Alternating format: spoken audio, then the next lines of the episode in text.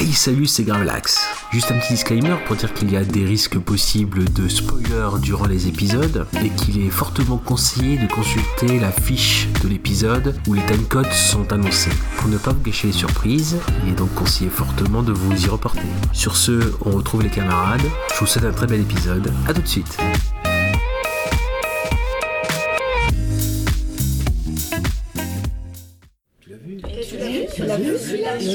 Tu l'as vu Tu l'as vu Tu l'as vu Et celui-là, tu l'as vu Ouais, tu l'as vu celui-là. Ah, Ah mais tu l'as vu Eh, tu l'as vu tu l'as vu Alors, tu l'as vu Hey, tu l'as vu Et celui-là, tu l'as vu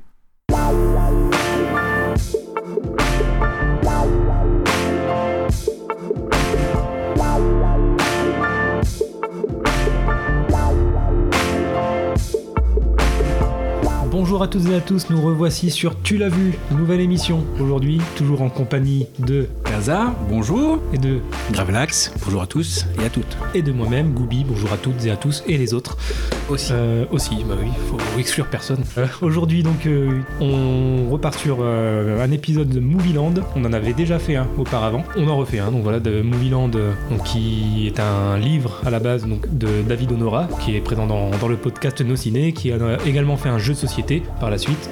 Voilà, donc spécial cinéphile. Ça se présente sous forme de cartes. Voilà, donc euh, par région, la, la vallée de l'amour, le- la zone du western, euh, ce genre de trucs. Voilà, donc avec plein de titres de films dedans, des connus, des moins connus, un peu de tout. Euh, on a choisi euh, chacun de, de nous trois un film qu'on n'avait pas vu et qu'on a envie de voir depuis longtemps et qu'on a trouvé là-dessus. Voilà, le, le premier qu'on a vu, qu'on avait envie de voir. On va reprendre le, le procédé habituel de, de tirage au sort. Notre bon vieux Gravelax, euh, j'insiste bien sur le mot vieux comme toujours, Ah, vieux, très vieux. donne-nous un, un numéro entre 1 et 3. Bientôt la retraite. Euh, le bel enfoiré Le jeune con, c'est le plus jeune. ouais, j'ai tenté, allez, c'est original. Allez, je suis 2020. Euh, j'ai tenté le 3. Waouh. Quelle audace. Et le 3, ça sera Monde Ouest, le film de Ah, Kaza. Oui, bah oui, bah Monde Ouest. Monde Ouest. Version originale euh, Westworld du titre. Euh, donc là, bon bah vous vous dites euh, Westworld, bah, ça me dit quelque chose. Mais oui, parce que je connaissais Westworld, mais par la série, j'ai suivi bah là, les trois saisons de, de Westworld et, et j'en suis fan. Donc là, quand je vois que j'ai l'opportunité de regarder le film à l'origine de cette série, voilà, c'est ça, j'ai foncé, j'ai foncé. Donc bah allez, vas-y, je, je fais play et puis hop, c'est parti, je regarde le film. Donc oui, Monde Ouest, c'est un film de, de Michael Crichton. Euh, Michael Crichton, il est réalisateur, producteur, mais surtout écrivain. C'est le papa de Jurassic Park quand même. Ouais. Ah, quand même. Ah là, on dirait, on dit plus rien. Ah non, je dis plus rien. Et c'est aussi la créateur, euh, le créateur de la série Urgence. Oui, absolument. C'est autre chose. Et grâce à lui, on a eu Clooney. hein. Donc, euh, grosse. Moi, j'y sais le papa. Euh, donc, à l'époque, euh, en 1973, il a déjà publié plusieurs livres. Donc, euh, La DR tombe, euh, Extrême Urgence, euh, Zéro Cool. Mais il est notamment remarqué grâce au succès de La Variété Andromède. Donc, pour la petite histoire de la Variété Andromède, hein, si ça vous intéresse, c'est une bactérie extraterrestre qui euh, crée la panique sur Terre avec des morts, euh, avec euh, un, des moments de panique, de la folie et, et des suicides. Donc voilà, c'est intéressant à lire ça. euh, Ça rappelle l'invasion. euh, Ça rappelle l'invasion des profanateurs dont on a parlé dans la saison 1. Voilà, une petite Mm. pub. euh, Allez. Mais qui est arrivé avant, avant, avant, qui? Ça dépend, c'est de quelle année ton. Bah là, on est autour de- des années 73. Ah oui, bah donc c'est l'invasion des profanateurs qui est arrivée bien avant. Oui, oui. Bon, bah, il m'a complètement pété mon réalisateur, lui. Mais non, mais je dis pas que c'est la même chose, je dis que ça rappelle. Mais après, il doit avoir un style particulier pour que, voilà, il, il soit reconnu. Merde. Euh, mais bon, voilà, euh, Crichton euh, veut faire du cinéma. Hmm. C'est de faire du cinéma. Alors au départ, euh, il n'est pas très tourné euh, science-fiction, mais euh, vu que son la variété Andromède a cartonné, bah du coup c'est ça qui attend les studios et il le sait. Donc hop, il écrit un scénario, tout ça, mais bon, voilà. Et il va avec sa famille en séjour dans un parc d'attraction. Bon, on va pas euh, deviner longtemps, il va à Disneyland et, euh, et hop, il revient et il a trouvé son scénario et ça sera euh, Westworld. Et au départ, bah il y a pas grand monde de, de convaincus, sauf un, un studio, la MGM. Sauf que euh, la MGM, euh, à l'époque, on connaissait la, sale réputation du studio euh, avec les réalisateurs. Pour rappel, je parle une petite anecdote, voilà, Buster Keaton par exemple, c'est notamment à cause du studio de la MGM que la carrière de Buster Keaton s'est écroulée. Mais bon, Michael Crichton n'a pas le choix, donc il signe quand même. Donc voilà, au moment du tournage, bah, la MGM ne va pas faillir à sa réputation, hein, parce que bon, le réalisateur n'a eu aucun pouvoir sur le casting. Il y a eu des demandes incessantes pour modifier le scénario. Tout ça avant euh, 30 jours avant le, avant le tournage, quoi. Donc euh, il, a, il a bataillé. Et euh, surtout, il y a un budget minime d'un million de dollars.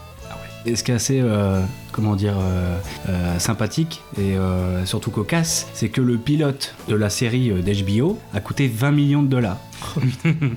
Bon, après, c'est pas la même époque non plus, mais. Pas la même- enfin 20 millions, de- même pour une série, voilà, c'est un budget, euh, voilà, pour, pour voir la, grosse différence entre les deux. Même avec l'inflation de l'époque, ça correspondrait éventuellement à un million de l'époque. Il faut multiplier par 5, donc on sera à 5 millions. Ouais, ouais, Donc on a encore 4 fois en dessous. euh, Mhm.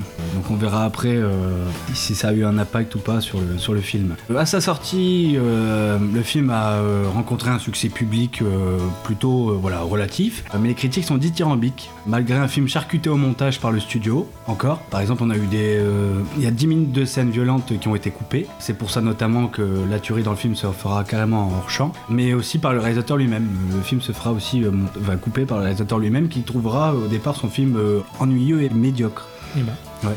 Là, je, je dis tout ça, mais au final, on ne sait pas de quoi ça parle. c'est vrai. Donc là, j'étais parti, mais on ne sait pas de quoi ça parle. Monde Ouest, comment dire, c'est euh, deux amis, plutôt aisés. hein, euh, donc il y en a un qui est euh, avocat et l'autre qui est euh, businessman. L'un euh, incarné par euh, Richard Benjamin et euh, le second par euh, James Brolin, donc euh, le papa de Josh Brolin. Mais au final, il ressemble plus à Christian Bale, je trouve. Parce qu'on connaît beaucoup Barbu, euh, James Rowling dans les, ce qu'il fera plus tard. Et là, oui, en effet, euh, complètement glabre, euh, enfin, imberbe. Il y a vraiment un gros rapprochement avec Christian Bale. Donc là aussi, ça permet de le voir euh, comme on ne le voit pas souvent, euh, James Rowling. Et donc, euh, ils vont s'essayer à un nouveau tourisme, hein, une nouvelle voilà, sorte de tourisme, puisqu'ils vont aller dans un parc d'attractions euh, futuriste. Enfin, en tout cas, c'est tout frais. C'est euh, Westworld, en fait, la- le parc d'attractions. Et donc, euh, ça propose trois, comment dire, landes. On a le Far West, on a le monde médiéval et le monde, on va dire, la vie romaine, quoi. Et le, le- le parc qui a la particularité de, euh, bah, de, de faire revivre à ses euh, visiteurs voilà, une immersion dans, un, dans une époque qu'ils ont euh, adorée, qu'ils ont appréciée. Chaque land est peuplé de, euh, on va dire, d'androïdes, mais qui ont l'apparence humaine. Donc les visiteurs sont libres de, voilà, de faire n'importe quoi, de faire bah, voilà, toutes les folies possibles et inimaginables. Sauf que, bah, il y a un bug. Il y a un bug et euh, bah voilà, les androïdes, euh, les humanoïdes même, euh, bah, se retournent contre leur créateur, on va dire, et voilà, décident de enfin, attaquer les humains. Donc, donc on va avoir droit à une tuerie et, et voilà. C'est c'est bien gay. voilà. Bon. Allez, film suivant. C'est pas mal. Euh, non, mais comment par où commencer Euh, Bah voilà, c'est un film euh, qui date de 1973. Faut dire que avant il n'y avait pas euh, Terminator, il n'y avait pas tout ce qu'on a connu, genre iRobot ou Blade Runner. ou Blade Runner, tout ça. Michael Myers. Et même on est avant Michael Myers. Pardon? On est avant Michael Myers aussi. Oui, on l'a pas, on l'a pas encore connu, mais c'est une des sources d'influence. Ouais, ouais, le Black Man. Euh, oui, oui, parce qu'en fait, on a une figure à l'intérieur de, de- de ce film, c'est euh, le personnage joué par euh, Yul. Brynner. Oui. Yul Brenner et, euh, et voilà en fait c'est le on va dire l'humanoïde qui va pourchasser euh, les deux les deux visiteurs en question mais euh, vraiment de la même manière qu'un boogeyman c'est pour ça oui que John Carpenter va annoncer lui-même que va avouer lui-même que le personnage de Yul Brenner a été vraiment une grande inspiration pour le personnage de Michael Myers c'est ça qui est intéressant c'est qu'en revoyant le film après avoir lu l'anecdote on est encore plus frappé Mm. par la ressemblance avec Monde Ouest enfin entre Halloween et Monde Ouest Oui. D'ailleurs, c'est accentué aussi par le synthé. Ah oui. L'apparition du synthé, euh, on peut demander à Gooby, il sait que j'adore euh, les, les synthés de les synthés de John Carpenter euh, au moment Mm. où on voit euh, Michael Myers dans Halloween. Et, euh, et là, on le voit, on le voit dans Monde Ouest aussi. Ouais. Est-ce que le film a vieilli? Euh, La première fois, je dirais que oui. Ça, bah, voilà, c'est sûr que bon, bah, quand on est, euh, quand on vient de la série, Mm. Euh, on est un peu choqué, enfin pas choqué, mais on est, euh, bah, c'est sûr que ça a vieilli quoi, ça prend un sacré coup de vieux. Mais d'un autre côté, je trouve que pour l'époque, s'envoie du pâté quand même. Et je pense que c'est pour ça que ça- c'est une de mes scènes, euh, je dirais une de mes scènes marquantes, c'est au moment où euh, le, euh, bah, le, le- le- voilà, le, le personnage de Brenner, bah, d'ailleurs c'est l'affiche hein, quasiment. Oui, oui. Au moment où il détache son, le visage Mm. de, de l'humanoïde, et c'est là qu'on se rend compte bah, vraiment de. c'est incroyable, enfin, c'est super bien fait, ça n'a pas vieilli. Comment sur ces points-ci, c'est resté pareil? Bon, par contre, ça a vieilli en termes de technologie. Et pourtant, qui était technologie de pointe à l'époque, parce qu'il y a à un moment donné, on voit euh, dans le film, pas sur un site, on voit un POV, Hein un point of view. Ah, d'accord. Euh, bah oui, quand on voit dans. Ah oui, oui, oui, oui. de- oui, de- oui, oui. Depuis. euh, lui- Ah ouais, d'accord. Oui. Ouais, ouais, ouais. Alors moi, dès que ça sort du contexte, je Ouais. Et. Ah, souvent les plus en plus. sont- Enfin, Ouais, ouais. Et oui, donc en fait, quand on voit donc depuis, euh, depuis l'œil, oui, façon de parler de, de l'humanoïde de Gulbriner, et bah 10 secondes de ces images numérisées, ça prenait 8 heures de travail. 8 heures pour 10 secondes. Bon, après, on peut se dire, ah bah oui, enfin dans l'animation à l'époque aussi, euh, voilà, il y avait une journée de travail pour 2 secondes. euh, voilà, mais là oui, pour un film à, à aussi petit budget, de mettre ça en place, et il y aura ça aussi dans la séquelle, euh, Future World, enfin les rescapés du futur en, français, ça sera, je pense, deux, deux ou trois ans plus tard, où là, ça sera les premières images en 3D. Oui.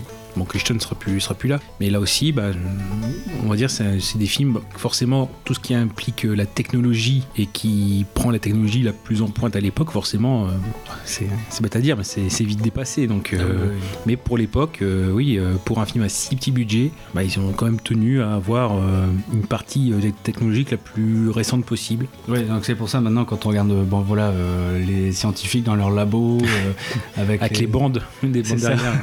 les bandes derrière Mm. tout ça bon bah voilà c'est c'est dépassé mais euh, mais faut voilà faut replacer euh, l'œuvre euh, dans son contexte. Même si le film est 73, on est en 83, on est seulement 10 ans plus tard. Oui dans le film on est en, On est en 83. hein. oui. Voilà. Mais oui, il faut replacer l'œuvre dans son contexte, c'est-à-dire quand même en termes de- d'intelligence artificielle, je pense que voilà, à part euh, 2001, l'Odyssée de l'espace, on n'a pas eu vraiment de, bon, en tout cas de, de cette manière-là, de, de remettre en cause le- la robotique et euh, l'intelligence artificielle, on l'a pas eu depuis 2001. Ça- Et, Et euh, le concept de virus, en fait, mais de virus informatique, Mm. parce que finalement c'est ce qui arrive euh, quand il y a une réunion euh, où les scientifiques, enfin les scientifiques ou les responsables du parc commencent à voir que ça merde. Ils disent que oui, bah ça, ça- ça a commencé dans l'empire, euh, le monde empire romain, ça se propage au Moyen Âge et que ça commence à contaminer Westworld. Quoi. Donc il y a aussi ce concept de virus informatique qui n'était pas forcément très répandu à l'époque, forcément.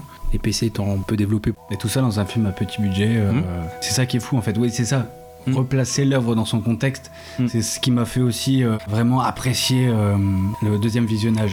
Mm. Euh, oui, puis tout à l'heure, je parlais de, de l'inspiration de Disneyland, et c'est vrai qu'au final, bon, c'est bien beau de dire, ouais, bon, il est, dans, il est allé dans un parc d'attraction et hop, il a imaginé un parc d'attraction avec, avec des humanoïdes, mais en fait, il faut savoir aussi que Disneyland à l'époque, déjà à l'époque, avait créé bah, déjà depuis 10 ans les animatronics. Voilà les, les robots qu'on voit dans le Pirate des Caraïbes notamment. Jurassic Park aussi.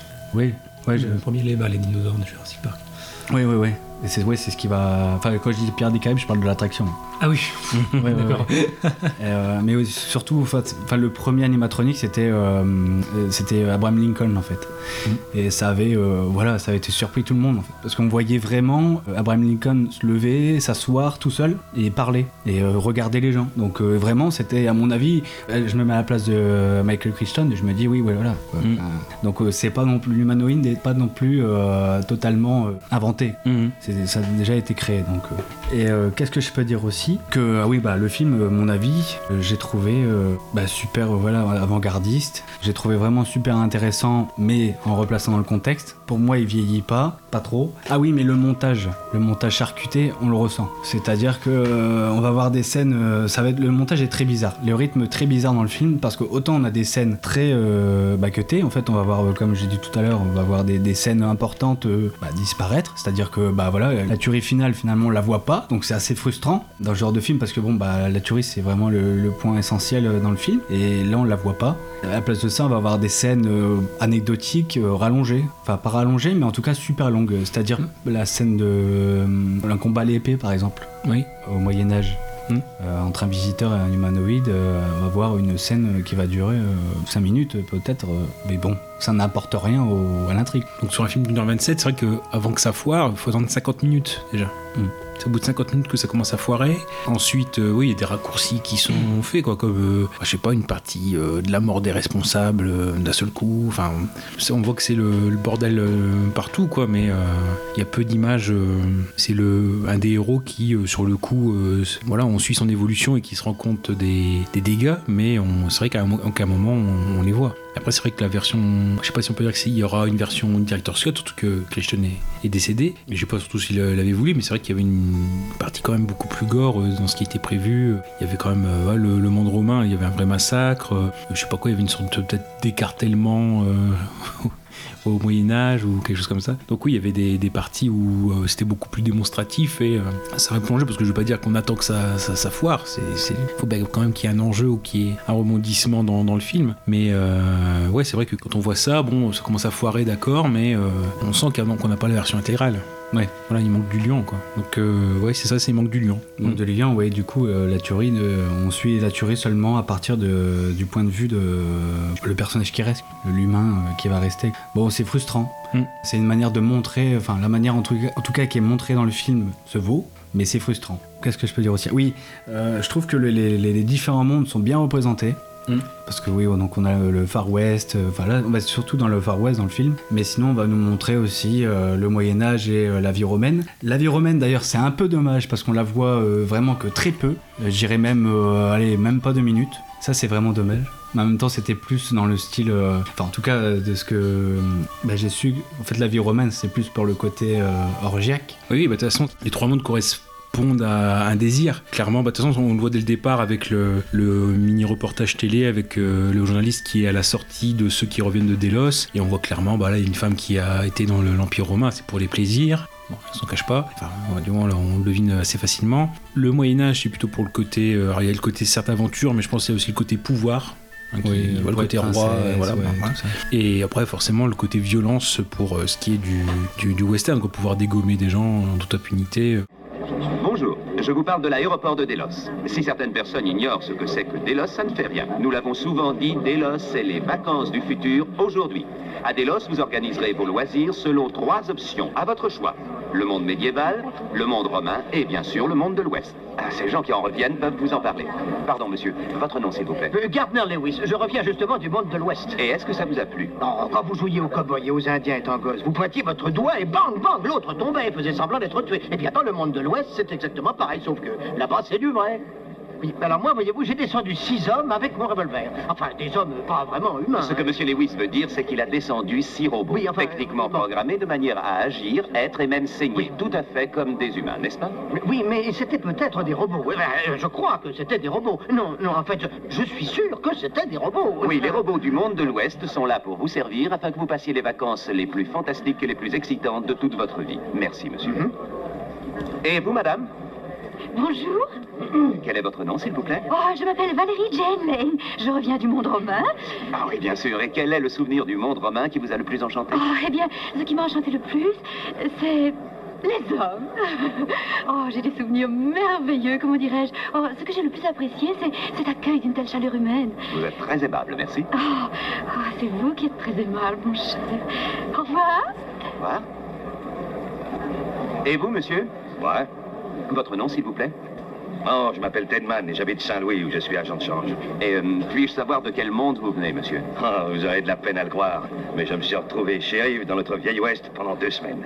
Avez-vous eu l'impression de la réalité? Je n'ai jamais rien fait d'aussi réel, parole d'honneur. Félicitations. Merci, monsieur. Salut. Et vous, monsieur? Je m'appelle Arthur Ken. Moi, j'étais au château. J'ai dû livrer euh, deux combats à l'épée ainsi que trois joutes à la lance. À la suite de quoi, euh, j'ai épousé une ravissante princesse. Est-ce qu'en faisant cela, vous estimez avoir réalisé un rêve? Oh, le rêve de toute ma vie. Vous voyez l'enthousiasme des commentaires faits par nos amis Retour de Délos. Faites donc comme eux et voyagez dans notre Overcraft vers le monde médiéval, le monde romain et le monde de l'Ouest. Les 1000 dollars par jour, est-ce que ça les valait? Contactez-nous dès aujourd'hui ou voyez votre agence de voyage. Nous vous réservons des vacances merveilleuses. Délos, les vacances du futur, aujourd'hui. Donc il y a toute cette partie-là. Euh, et je voulais rebondir sur ce que tu avais dit. Euh, je sais pas. Oui, oui, euh, le, le- comment dire, la vie romaine, on la voit que très peu. Ah oui, oui, bah oui, parce que oui, c'est juste une anecdote, c'est comme tu parlais de Buster Keaton aussi, euh, MGM. Ça appartenait à une autre star du muet, Les Jardins, ça appartenait à la villa de Harold Lloyd. Ah oui, monte là-dessus. En effet. Donc oui, donc euh, un petit prêt. Oui, donc euh, je parlais de, de ces trois landes-là parce que justement, je trouve que c'est bien, bien démarqué. On passe facilement d'un land à l'autre et c'est ça qui est magique. Je trouve en fait que le concept est, est magistral. Et ça donne droit à des, hum, comment dire, à des anachronismes vraiment sympas.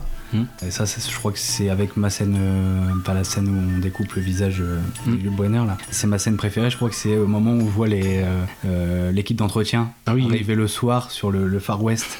Parce que, comment dire, j'ai une réflexion à partir de ce moment-là, c'est que je me suis dit, est-ce que si on nous avait mis juste dans un monde comme ça, juste dans le monde du Far West par exemple, sans qu'on puisse voir euh, le labo, qu'on puisse voir l'équipe technique au- autour, est-ce qu'on se sentirait dans un vrai Far West, enfin dans un vrai western ou pas? C'est le truc. Mhm. Bah, c'est ce que se pose en plus la question du, du personnage de Peter Martin tout, de- Oui. tout le long. C'est euh, ah bah, au départ, il fait ouais, bon, ça, ça fait quand même du chiquet, ça, ça fait un peu chiquet, etc. Et plus il avance, plus il commence à voir que ça, fait vrai, etc. C'est vrai que c'est ce personnage par lequel on rentre dans le film, parce que finalement il n'est jamais venu, contrairement à Blaine qui est habitué, qui est même un peu blasé, qui connaît les trucs. Finalement, c'est notre point de vue et est-ce que ça fait chiquer Puis voilà, à partir du moment peut-être où il commence un petit peu à y croire, bah nous, art- artificiellement, on se laisse porter aussi. Bon. C'est pour ça on pourrait imaginer juste le film euh, commencer par euh, vraiment on se réveille euh, en plein Far West Mhm. et continuer l'intrigue tout le long. Oui. Ça aurait été vraiment sympa de voir juste au dernier moment euh, le visage de Lou Brenner se détacher, ou vraiment un truc comme ça, vraiment une chute. Mhm. Euh, ça aurait été vraiment sympa, mais à mon avis peut-être trop violent pour l'époque.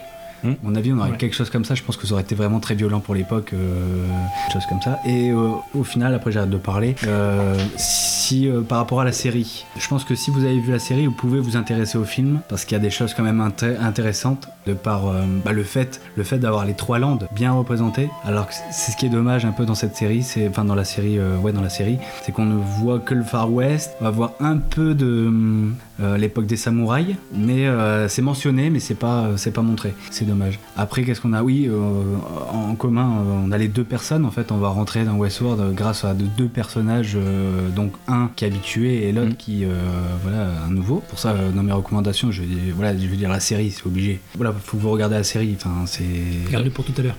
Ouais. On les fait à la fin. Non, puis Ouais. doublé avec euh, Future World, la suite, la séquelle. ouais. Où cette fois, où cette fois la partie, euh, il y a- on est beaucoup plus dans cet esprit avec euh, Delos euh, qui euh, manipule ou qui rouvre le parc deux ou trois ans après les, les événements. Et ils ont euh, rouvert en plus euh, Future World qui est la partie sur euh, la conquête de l'espace. Mm. Donc ils ont, rajouté, ils ont rajouté un monde, mais bon, enfin après, on retrouve le monde romain et le Moyen-Âge.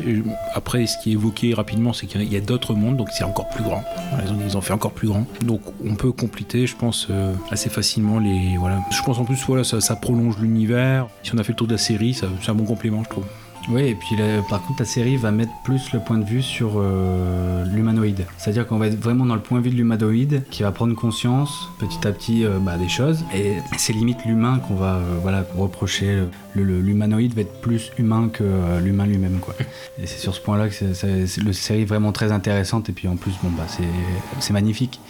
Le Far West, c'est beaucoup plus. euh, Enfin bref, non, je vous conseille la série. Et vous alors, qu'est-ce que vous avez pensé de ce film? Ah moi j'ai beaucoup aimé parce que de toute façon c'est la science-fiction des années 70 moi c'est je pense que c'est la science-fiction que je préfère. Ce qu'on appelle un peu la, science-fiction pessimiste des années 70 ou pessimiste par rapport à l'humanité en tout cas le sort de l'humanité. Donc euh, moi c'est vraiment pile dans ce que j'aime en fait. Donc euh, donc ouais j'ai beaucoup aimé. Ça m'a donné envie de, du coup de regarder la série. Je vais le faire vraiment dès que j'ai le temps.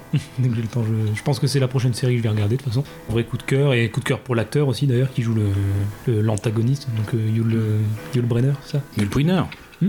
Yul Brynner. oui voilà c'est ça Yul Brynner En plus que tu, que Bah tu ouais. as vu. Bah oui, toi qui es fan de western, ça m'étonne que tu connaisses. Bah oui. Mais si, je le connais, c'est juste que je, je galère avec son nom à chaque Ah, fois. Yul mais- Brynner. Oui, mais si, si, oui, bien sûr, je connais dans les 7 mercenaires aussi. Mais coup de cœur pour cet acteur-là, du coup, qui m'a marqué. Moi, j'ai vu un Terminator avant l'heure, vraiment là-dedans, même dans, dans sa façon d'incarner le Android, en fait. C'est ce regard vide. euh, surtout, c'est les mêmes, les mêmes costumes que Chris, son personnage dans Les 7 mercenaires. hum. En plus, bah, j'avais même pas remarqué, tu vois. Ah Et qui avait des gros euh, problèmes de fric à l'époque, Yul Brynner, donc euh, c'est ce qui l'a poussé à accepter le, le rôle pour, euh, je crois que c'est 75 000 dollars, vraiment très peu, très peu de choses. Et ouais, c'est vraiment un contre-cœur, hein, vraiment parce qu'il y avait gros, gros problème de pognon. Les 70. Mais bah, En tout cas, bon choix. Il était peut-être pas chaud au début, mais c'est un bon choix en tout cas. De toute façon, t'as dit l'essentiel déjà, donc je vais pas répéter tout ce que t'as dit, mais pour à peu près les mêmes raisons, ouais, c'est. Puis avant-gardiste, puis. Pour l'époque et le budget en plus, c'est vraiment bien fait. Même les décors, je les trouve vraiment bons. Tu parlais du fait que ça ait pas trop vieilli, justement, les... même en termes de décors, ça a pas trop vieilli, je trouve. Ça fait vraiment western, euh, donc euh, c'est totalement validé pour ma part. Oui, puis il y a une bagarre euh, dans le saloon. avec euh, en vraiment, des- vraiment type euh, Terence Hill et Spencer. Allez hop, j'ai classé Bud. euh, classé Bud dans, dans l'épisode. Puis après, il y a aussi cette, cette interrogation sur les relations. Parce que finalement, il y a des moments donnés où ils sont. Euh, que ce soit dans les trois mondes, ils sont euh, amenés à avoir des relations possibles avec, et intimes avec les, les androïdes. Euh, bah, D'ailleurs, le personnage de Peter Martin dit ouais, que- qu'est-ce que ça doit faire dans la relation.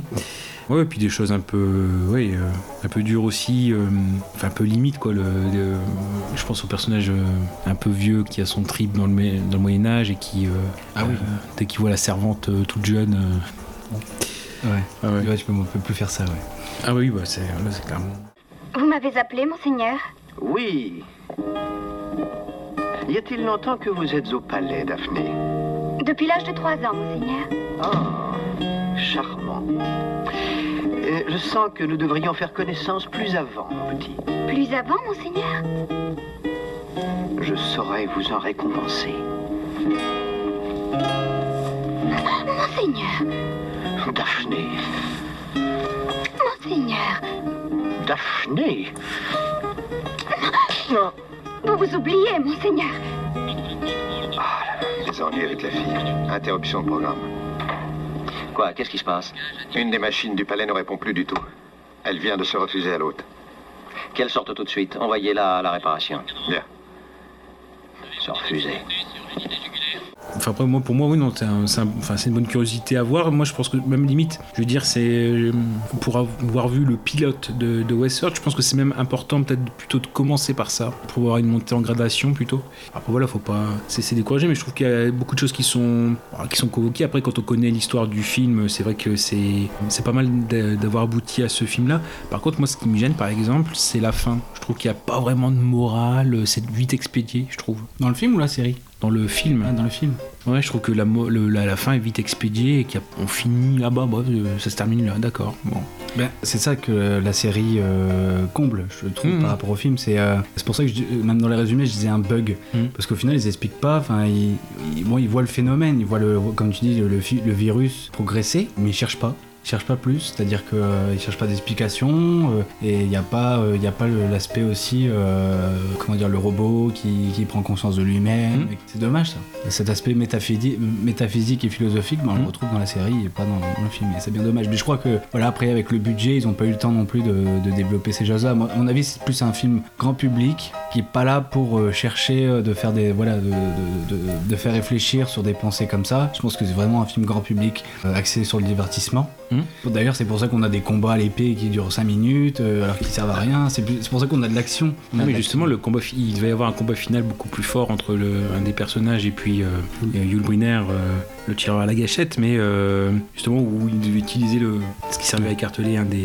invités, ça, devait- ça devait être repris aussi. Donc il y a une partie de la violence ou du divertissement qui a été enlevée aussi. Bon, la fin, la- l'avantage, c'est que maintenant qu'on a un peu de référence, c'est voilà, forcément, on voit tout de suite Terminator avec le, le gars increvable, quoi. Donc bon. Ça. Je trouve ça très bien, puis c'est un, c'est un classique aussi, et, et on s'y retrouve. Après, voilà, faut, faut accepter de- d'avoir l'idée que c'est euh, en effet un film à, à bas budget, mais qui est très ambitieux. Et... Non, non, comme en 73 surtout. Ouais, bah oui. D'ailleurs, cette pub, euh, tu parlais de l'annonce au début, Oui. en, en tout début de film, Mhm. je trouve ça génial. Euh, on l'a retrouvé d'ailleurs dans Robocop. Oui. D'ailleurs, je pense que bah, voilà, c'est, peut-être une inspiration aussi. euh, C'est sûr. Mais euh, je trouve ça génial parce qu'en termes. on- on est tout de suite dans l'immersion, l'univers est crédible. Je trouve ça incroyable et tout ce que le film propose, alors qu'on est en 1973, euh, je suis fasciné. Et c'est pour ça, je conseillerais le film à tout le monde, même les plus jeunes, mais il faudra se dire que on est en 1973, que euh, voilà, ne vous étonnez pas si parfois il y a des effets spéciaux qui. Bah, surtout au début, je trouve. Mhm. Au début, bon bah voilà, ils essayent avec les overcraft et tout ça. Bon, on Ouais. essaye d'en cacher un maximum, mais voilà, au final, le, le film ne vieillit pas totalement, je trouve. En tout cas, il, se repose pas sur les effets spéciaux. Et euh, ça, c'est c'est formidable. Scène préférée Ah, c'est préféré. Eh ben, écoute, moi, moi, je vous ai dit, hein, moi j'ai deux scènes préférées. Moi, c'est le, le visage euh, ouais, de Yul Brenner. Et enfin, oui, le- les- l'équipe euh, le nettoyage. les- ouais, l'équipe de nettoyage, les- l'entretien hein, qui passe euh, au soir. euh, et là, tu, tu vois le, voilà, le décor du Far West. D'un seul coup, tu vois les, voilà, les camions arriver, les lumières. Enfin, ça donne quelque chose d'anachronique. Et, et voilà, c'est c'est génial. Quoi. Et vous, alors Bah, Moi, t'as parlé du visage découvert, donc du coup, je vais parler de ce qu'il y a juste avant, peut-être la, la sorte de course-poursuite dans les couloirs euh, du sous-sol. Oui. T'as l'un des deux personnages principaux, du coup, qui se fait poursuivre par Yul Brynner. J'ai trouvé la, la tension dans, dans cette course-poursuite vraiment, vraiment sympa. Et j'étais tendu pour le héros, même si, bon, après, on, se doute un peu de ce qui va se passer, mais, mais la tension est, est bien gérée quand même. Ouais, Oui, bah, moi ça aurait été la scène de nettoyage aussi. Et sinon, bah, si je reprends une, peut-être c'est juste le. Ou comme les héros, notamment bah, Pierre Martin, puisque c'est son premier, euh, première expédition à Delos, c'est euh, le sas de décompression, si tu veux, le sas où en fait euh, ils arrivent euh, à la partie euh, voilà, euh, de changement de, de Delos où ils commencent à enfiler les costumes. Ils virent tous leurs costumes contemporains et il y a tout, euh, en fait, euh, l'échantillon pour euh, les jeans, euh, les bottes de cow-boy, euh, les flingues, etc. Et euh, ouais, je trouve le, le- la partie euh, vestiaire, entre guillemets, où vraiment on abandonne tout, c'est voilà, tout, tout ce qui peut rappeler le monde contemporain, on enlève et on devient quelqu'un d'autre. Donc c'est cette partie où les, les gens commencent déjà à changer en prenant différents accessoires. ouais. Et j'adore ce début de film justement Mhm. parce que on est comme les, les deux visiteurs, on est excité, on a Mhm. envie de voir ce que ça va donner. Parce qu'on nous vend le film, au dé- enfin on nous vend le, le concept au départ, et on, on- on attend comme les visiteurs, on doit passer par plusieurs etc. Et justement, au bout d'un moment, on est excité, on n'a qu'une chose, c'est de rentrer dans ce monde-là et voir si, euh, si c'est vrai, quoi. Enfin, en tout cas, si ça paraît vrai. Et voilà, c'est pour ça que c'est- fascinant parce qu'on euh, on s'identifie facilement aux visiteurs. Bon, par contre, il y, a- juste un petit problème. Le truc qui m'a embêté, c'est euh, un détail. hein. C'est une scène à la fin où Yul reste bloqué et regarde autour de lui. C'est pour ça là que je me suis dit ah. Et là, il met en, enfin, il commence à poser la question de ah, je sens comment je suis qu'un robot dans un univers factice. Mais non. Et je sais pas si toi ou Gravelax ou Gooby, euh, vous avez compris quelque chose à cette scène où Yul Brynner, d'un seul coup, s'arrête, un des, un des visiteurs qui se met en dessous d'une torche. Oui. Moi, ça me fait penser à Predator, euh, quand ils mettent, euh, quand Schwarzenegger se recouvre debout et qu'il n'est plus détecté par le Predator. Ouais, mais là, sur l'image en, en- en POV, là, Mhm. on voit l'humain à côté de la torche. Parce qu'il bouge. Mais sinon, je pense que quand il est sous la torche, je pense que justement, il est camouflé et l'humain commence à comprendre qu'il est invisible. Ah, d'accord. Parce que bon, il bouge, mais c'est pas pour ça que euh, Yul Brynner il saute dessus. Et puis je pense que c'est aussi un facteur de voilà où, où il est perdu parce qu'il il- peut-être qu'il n'a jamais reconnu euh, une torche. Il un à pétrole, etc. Peut-être, mais il n'a pas assimilé. euh, et ils se sont perdus peut-être aussi de. Ouais, c'est pas un univers connu. Ouais, non, c'est juste, juste un détail. euh, je- Donc, super film, je vous le conseille. Voilà, voilà. À quel tour Eh ben, c'est à Bah toi de oui. nous dire. Après, Ah, je sais pas si ah vous oui. voulez. Non, enfin, si vous voulez des. J'ai toujours quelques petites euh, anecdotes si vous Ah, voulez. bah, Ah oui, bah, avec plaisir. Alors les anecdotes c'était euh, oui bah tu parlais en effet du casting qui avait été euh, fait à la va-vite parce que même deux jours avant le, le début du tournage il n'y avait pas encore les enfin c'était pas encore défini c'est-à-dire qu'au départ ils étaient partis pour des héros plutôt matures et ce qui était prévu à la base c'était William Shatner Hmm. qui avait une quarantaine d'années à l'époque et qui était connu pour euh, Star Trek mais euh, ils ont beaucoup de mal à voir qui mettre à côté de Shatner. Donc euh, éventuellement prévu c'était Peter Graves, donc le Jim Phelps de la série Mission Impossible, voire même Leslie Nielsen. À l'époque, il était la partie encore euh, sérieuse de sa carrière. Donc oui, il y avait, il y avait cette partie-là. Et en fait, c'est voilà, c'est vraiment deux jours avant, ils ont dit bah non, euh, on va partir sur deux personnages jeunes. Donc finalement, l'option Shatner a été enlevée. On a choisi euh, deux inconnus pour l'époque, James Brolin.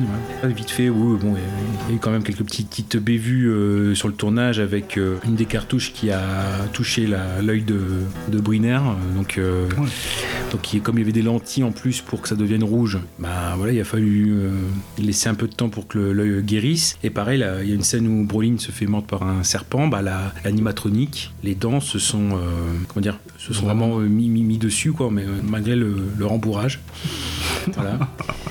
Ouais. Ouais, après bon, éventuellement dans d'autres, acteurs qui étaient prévus, il y avait James Caan, Sony du parrain, Lee Majors, donc l'homme qui tombe à pic, ou Steve Austin, l'homme qui valait 3 milliards, Elliot Good, donc le, père de Monica et Rose dans Friends, éventuellement le privé, John Voight, le père euh, d'Angelina, James Franciscus, c'est dans, alors, il était plus connu dans la, suite de La planète des singes. Bon, après toi, toi, tu l'as dit, hein, voilà, budget très serré, filmé en 30 jours et euh, sorti 5 mois plus tard, c'était très vite. Et il devait y avoir en 2003 un remake avec euh, Schwarzy.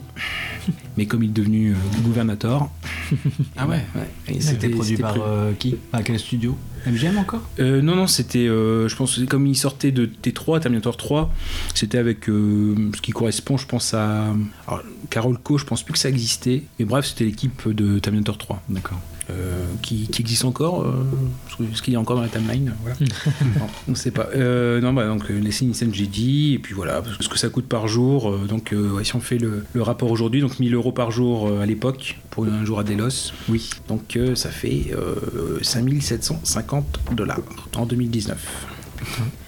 Non, non, après, on a parlé euh, voilà, de, de ce qui manquait, les scènes, les scènes, euh, parce qu'à un moment donné, on entend le, le braquage d'une banque, euh, on l'entend en fond, mais on ne le voit pas. mais euh, normalement, ça aurait dû être dans les scènes euh, à rajouter. Plus de scènes avec les robots qui devenaient fous et tuer les invités. Et puis, juste ce que j'ai dit, une mort alternative euh, et un combat plus grand entre, euh, voilà, entre Yul Brynner et un des personnages.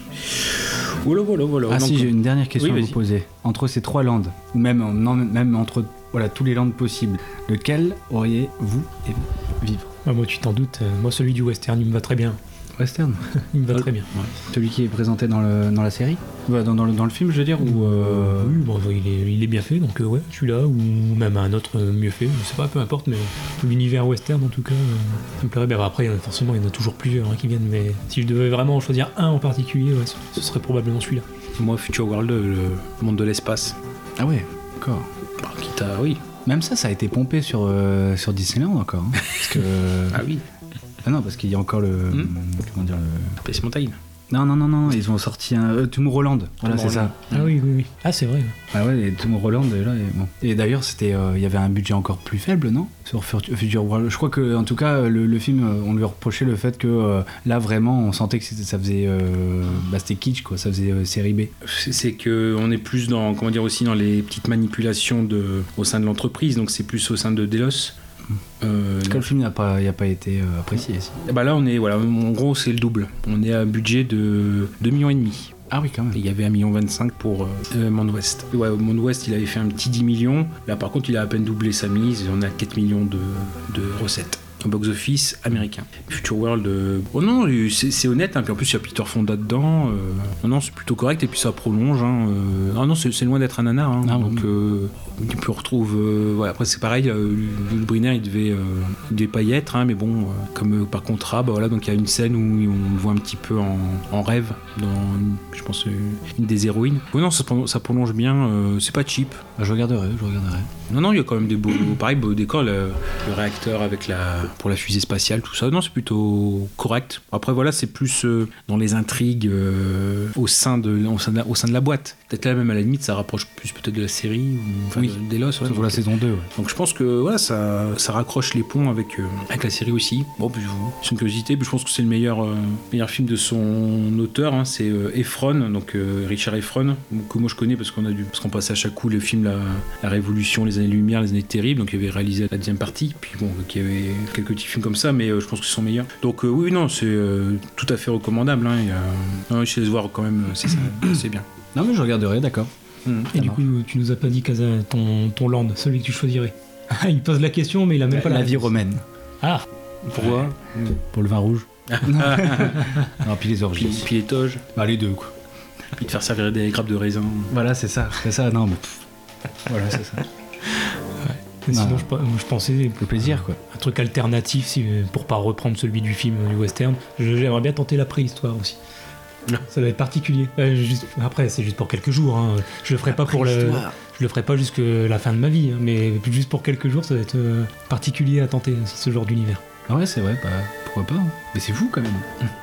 pour Ça l'expérience serait- de Ça se serait la belle rien. époque, moi c'est pas original, mais ça serait la belle époque. On le voit un peu dans Mm. Minuit à Paris. Mais euh, bon, t'es sûr que c'est pas original. Et toi, Garblex, alors une, euh, une vie euh, Alternative. alternative ouais, dans, dans un monde parallèle Ah non, moi je suis très. euh, toujours un petit peu curieux, je pense, de la décennie juste avant. Donc moi je serais très. Euh, fin 60, euh, années 70. C'est des années. euh, je pense assez euh, hard-boiled, quoi. Enfin, hmm. Et du changement, quoi. Oui, oui, oui. Il y, a, non, il y a eu plein de boys. Enfin, bon, après, c'est forcément, nous, on, on se dit ça parce qu'on sait ce qui s'est passé. euh, on n'a pas bah, même nous, ce qu'on vient de vivre. euh, ouais, si on se place plus tard, euh, ouais, des gens se demanderont bah, comment c'était, euh, ce qu'on a vécu euh, avec le confinement, etc. Mais voilà, il- comme on sait que c'est une décennie riche. euh, et voilà, j'aime bien, l'esprit, donc euh, bon, j'aime bien l'esprit, même tout en sachant qu'il n'y a pas que du bon. Mais j'aime bien le côté chahuté. Oui, mais il y a eu du bon. Alors que nous, là, euh, tu vois, plus tard, dans peut-être dans 20 ans, dans 40 ans, on dira pas, ça fait rêver, quoi. Ouais, ouais. Enfin, il y a rien, il y a, y a rien de positif. Enfin, non, je veux pas être dans le pessimisme, mais bon, euh, c'est pas, il y a rien qui fait rêver, quoi. ouais, SpaceX, ok, qui a fait euh, décoller un truc, mais bon, on l'avait déjà fait en 69. Si, si, la, la France championne du monde quand même. Ouais. on est bien avec ça. hein. Ouais, bah ouais. En attendant, les voitures, elles volent toujours pas. euh, la télé est toujours carrée, euh, enfin, rectangulaire. Enfin, enfin, enfin, voilà, c'est ça aussi. Ouais. Mais bon, on n'est pas sur un podcast enfin, sur l'histoire, quoi. Voilà. Arrêtons-nous là. On a encore deux films à traiter. on, est à, Ouais. on est à 40. euh, bientôt 50 minutes d'enregistrement. Non, mais c'est parce que j'ai beaucoup bafouillé, donc tu auras, et on coupera, ça fera 10 minutes. hein. Bon, du coup, je propose que pendant que je me Allez. sers un coca, euh, Casa nous donne euh, soit le 1, soit le 2. Le 2 D'accord. Eh ben, tu le sauras dans quelques secondes quand je me serai versé euh, mon verre.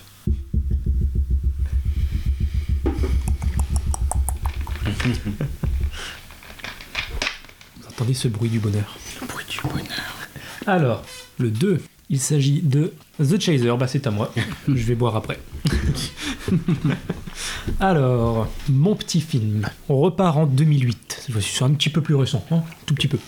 En Corée du Sud, donc, avec euh, un film donc, de Na Hong-jin, réalisateur euh, coréen qui réalisait là son premier long métrage. Il avait fait un, ou deux courts métrages auparavant, mais voilà, son, son premier long. Il a réalisé donc ça en 2008. Il avait sorti deux ans plus tard The Murderer et ensuite une pause de six ans avant de sortir The Strangers. Euh, on y reviendra peut-être plus tard. Je vous fais donc vite fait le, le pitch du film. Donc c'est l'histoire de Jung-ho, un ex-flic qui est devenu proxénète sans foi ni loi, qui retrouve ses talents d'enquêteur quand il apprend qu'une de ses filles, une, une de ses prostitutes on va dire, Mi-jin, a disparu comme trois autres avant elle. Alors au début il pense qu'il a affaire à, à un autre proxénète qui aurait vendu ses filles, puis euh, il comprend que c'est plus grave. Il se lance alors dans une véritable chasse à l'homme pour retrouver Mi-jin et faire emprisonner le tueur Young-min, qui, arrêté à la suite d'un banal accrochage en voiture, a avoué les meurtres d'autres jeunes femmes, elles aussi disparues.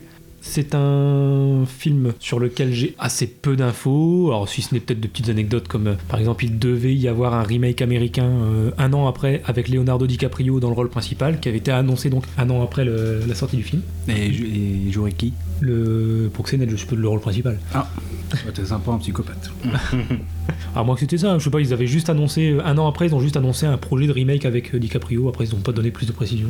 Mais bon, je, je suppose qu'il aurait eu le rôle principal du film. Mais bon, voilà, en tout cas, les, les droits ont été bloqués par les, les Coréens, et donc finalement le remake a pas vu le jour. Et bon, au final, c'est peut-être pas plus mal parce que le film est déjà très bon comme ça. Ouais, donc, ouais. euh, je vois pas l'intérêt d'en faire un remake. Mon anecdote, peut-être que c'est un film, euh, donc c'est un thriller, inspiré du- d'un tueur en série réel. Voilà, alors après, encore une fois, c'est peut-être pas, euh, ça peut-être pas exactement à la réalité, à tout ce qui s'est passé, mais en tout cas, c'est très fortement inspiré d'un vrai tueur en série. Ce film, je l'ai choisi parce qu'il est hyper réputé dans le genre. Vraiment, il est on regarde sur la plupart des sites internet, il est considéré comme un, des meilleurs thrillers, en tout cas l'un des meilleurs thrillers de ce début de siècle. Et j'ai vu par exemple sur Sens Critique, il a quasiment 8 de moyenne sur 10, ce qui est phénoménal parce que 8 de moyenne sur Sens Critique, faut y aller quand même. hein. Il n'y a, pas énormément de films qui vont jusque-là. Euh, voilà, enfin pareil, il y a plus de 4 de moyenne sur, euh, sur Allociné. Euh, il a vraiment des notes flamboyantes partout. Euh, au Festival de Cannes, quand il a été présenté en 2008, il a eu une ovation de 10 minutes. Euh, Il a reçu le Grand Prix Action au Festival de Deauville en 2009. Donc voilà, enfin vraiment le film plébiscité par excellence. Donc euh, voilà, quand je l'ai vu dans, sur, la, petite carte Movieland, euh, voilà,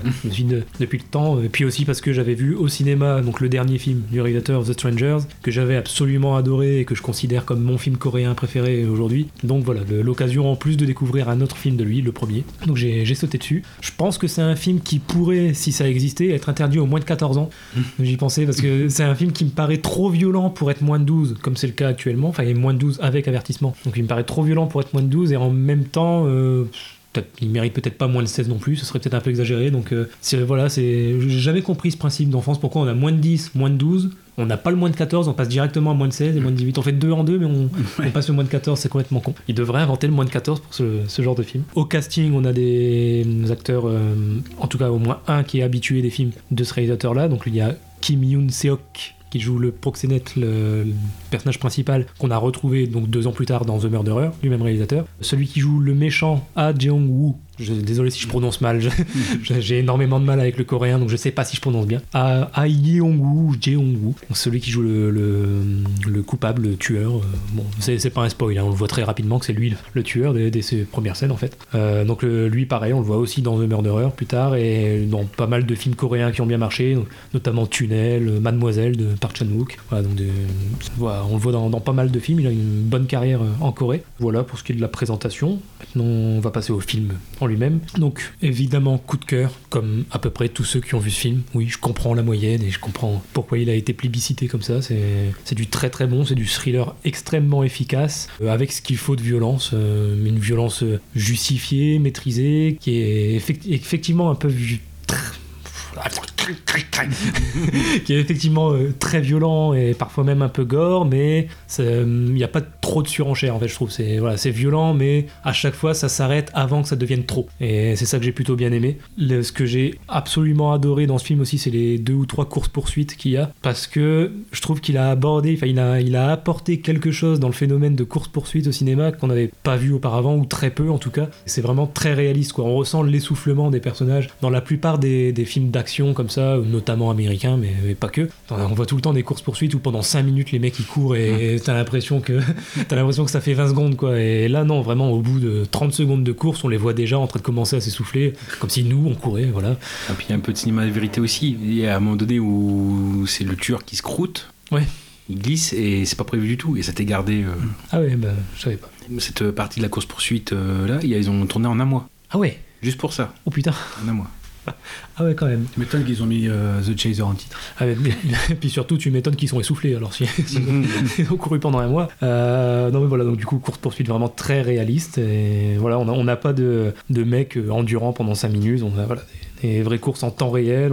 On, ressent l'essoufflement rapide et voilà. Et, pourtant, ça rend pas la course poursuite moins palpitante que euh, celle des, films d'action traditionnels. Quoi. Donc euh, comme quoi, on peut faire un truc réaliste et c'est tout aussi bien. Donc voilà, comme je disais, un, thriller hyper efficace, l'ambiance et le suspense maîtrisé du début à la fin. Et là aussi, il fait fort, c'est que on, on a déjà dit ça pour certains autres films, mais il y a ce que je trouve fort, c'est que on arrive à garder un suspense, même si c'est pas comme la plupart des thrillers, c'est-à-dire que la plupart des thrillers comme ça, films policiers, on découvre le tueur en série à la fin. C'est ça, le, sur ça qui est basé le suspense. Là, non, dès qu'on voit le personnage, bon, bah, on, sait tout de suite que c'est lui le tueur. Il est même arrêté au bout de même pas 30 minutes de film, je crois. Mais le suspense va se trouver ailleurs, quoi.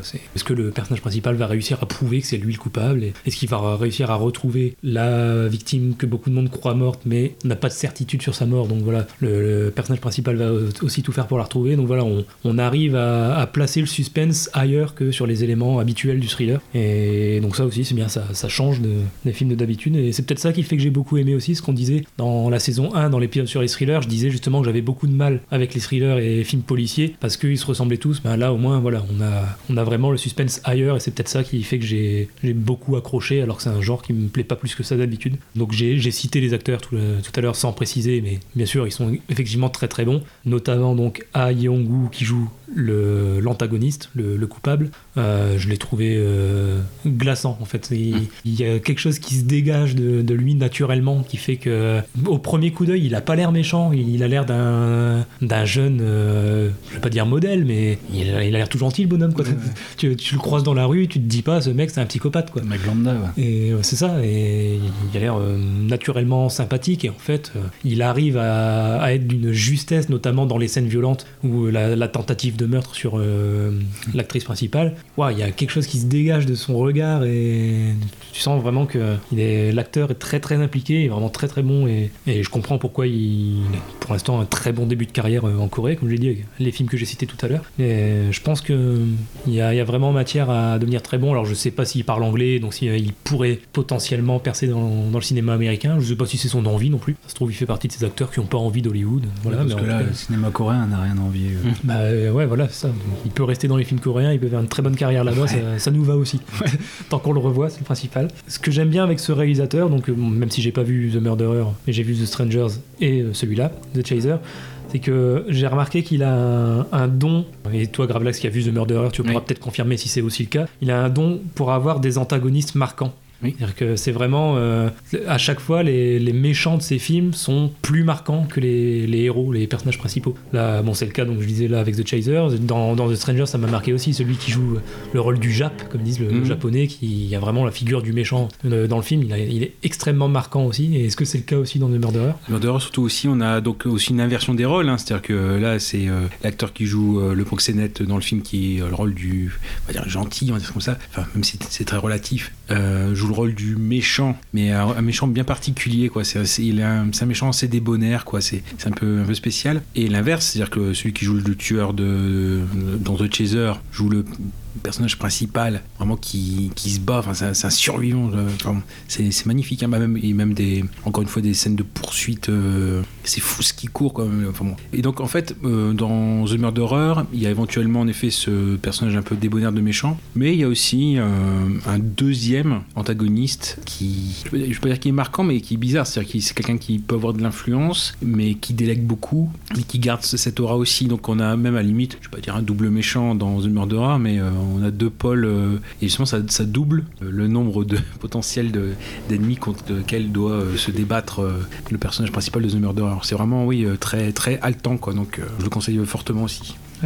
Et du coup, je, vais peut-être terminer mon, ma petite intervention avec, euh, avec une question. Moi, j'ai une réponse, mais je veux d'abord la vôtre avant, parce si on sera d'accord. C'est euh, qu'est-ce qu'il a de plus, ce film, pour être vraiment qualifié de chef-d'œuvre? Parce qu'il y en a beaucoup qui, on le voit, comme je disais, tu regardes sur n'importe quel site internet ou même dans les, les critiques YouTube, les, les critiques euh, même professionnelles, il y en a beaucoup qui qualifient ce, film de chef-d'œuvre du thriller, l'un des meilleurs du genre. Qu'est-ce qu'il a de plus par rapport aux autres thrillers, si ce n'est la violence, pour vraiment se démarquer des autres, être qualifié de chef-d'œuvre? Bah, moi, c'est par les anti-héros. Bah, D'ailleurs, je trouve qu'on retrouve souvent ça dans les films, dans le cinéma coréen. C'est qu'on a, ils nous présentent pas des héros à chaque fois, ils nous présentent des anti-héros. C'est justement ça qui les rend plus humains et plus attachants, je trouve. Mhm. Et là, dans, dans ce film-là, c'est juste parce qu'on a vraiment, euh, en- au final, c'est deux malfaiteurs, c'est deux euh, vilains entre guillemets. Et c'est juste qu'il y en a un qui va plus loin que l'autre. Et sinon, c'est deux vilains. Et c'est pour ça qu'au début, on a du mal à s'attacher aux, aux deux personnages. Et j'irais même encore plus loin, c'est que le personnage principal, c'est un anti-héros, c'est un- quelque part un vilain qui en plus était anciennement un gentil, c'était un ancien flic Oui, qui est ouais, devenu proxénète par la suite, donc ça renforce encore le, le truc. quoi. Ils sont souvent pessimistes les Coréens, je trouve. Mais ils sont pas, euh, ils te montrent pas le pessimiste dans la manière la plus brute qui soit. Te la montrent de la manière, euh, bah, ils- ils- je trouve qu'ils ils extraient la beauté dans le pessimiste. Ils rendent des choses très poétiques dans le pessimisme. euh, Enfin, moi j'ai une autre euh, référence en tête, mais euh, ils te montrent à chaque fois des personnages humains, mais euh, sans jamais euh, les voir euh, héroïques. C'est vraiment, à chaque fois c'est les anti-héros qui font que. Et toi, Gravelax, est-ce que t'as, selon toi, euh, qu'est-ce qui, qui l'aide à se démarquer des autres? Alors déjà, il y a, comme tu as dit, il y a cette volonté du réalisateur de ne pas faire un thriller classique. Ça, c'est ce qui- c'est pour ça qu'on on connaît tout de suite quasiment le, tueur. Ensuite, euh, le fait, voilà, il est parti de, faits divers en Corée, hein, voilà, qui, sont déroulés en très peu, très peu de temps, et euh, il a voulu se placer en fait du point de vue des victimes généralement et de leur capacité d'espoir. Ça. Ce qui peut donner un plus à ce film-là, moi je trouve, c'est le concept de malchance. Il y a ça aussi. C'est-à-dire que, bon, on va certainement pas révéler la fin, mais il y a ce côté de fatalité où, pour lui, je vais être très général, le sort des personnages est réglé dès le début.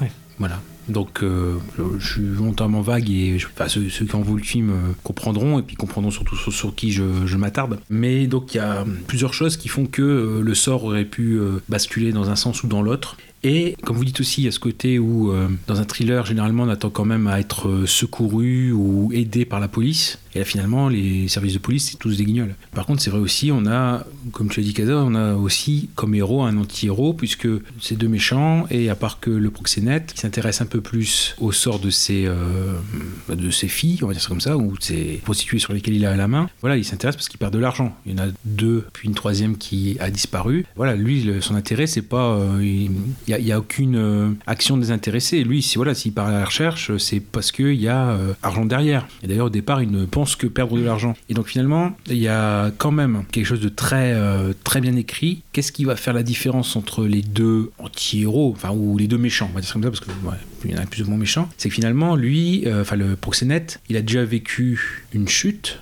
en perdant son poste pour une affaire de corruption, puis en devenant Mac. Hop, là, bah là, en fait, la perte de cette euh, prostituée qu'il avait sous sa protection, ça lui entraîne une deuxième chute, donc il a des remords et il a une envie de vengeance. Les remords que n'a pas le tueur. Parce que vraiment, le tueur, euh, on sait pas. on- justement, nous, il y a ça aussi, c'est que euh, même s'il avoue, bah, il, pareil, il se, con- il se contredit euh, dans les propos. Un coup, il dit qu'il a tué 9 personnes. Un coup, il dit qu'il a tué euh, 12. voilà. Donc, euh, et on ne sait pas sur quel pied danser avec lui. Voilà, voilà. Donc, bon, enfin, moi, je sais pas, hein, moi, ce, ce film-là sur les tueurs en série, moi, je me suis référé à la référence, c'est Stéphane Bourgoin.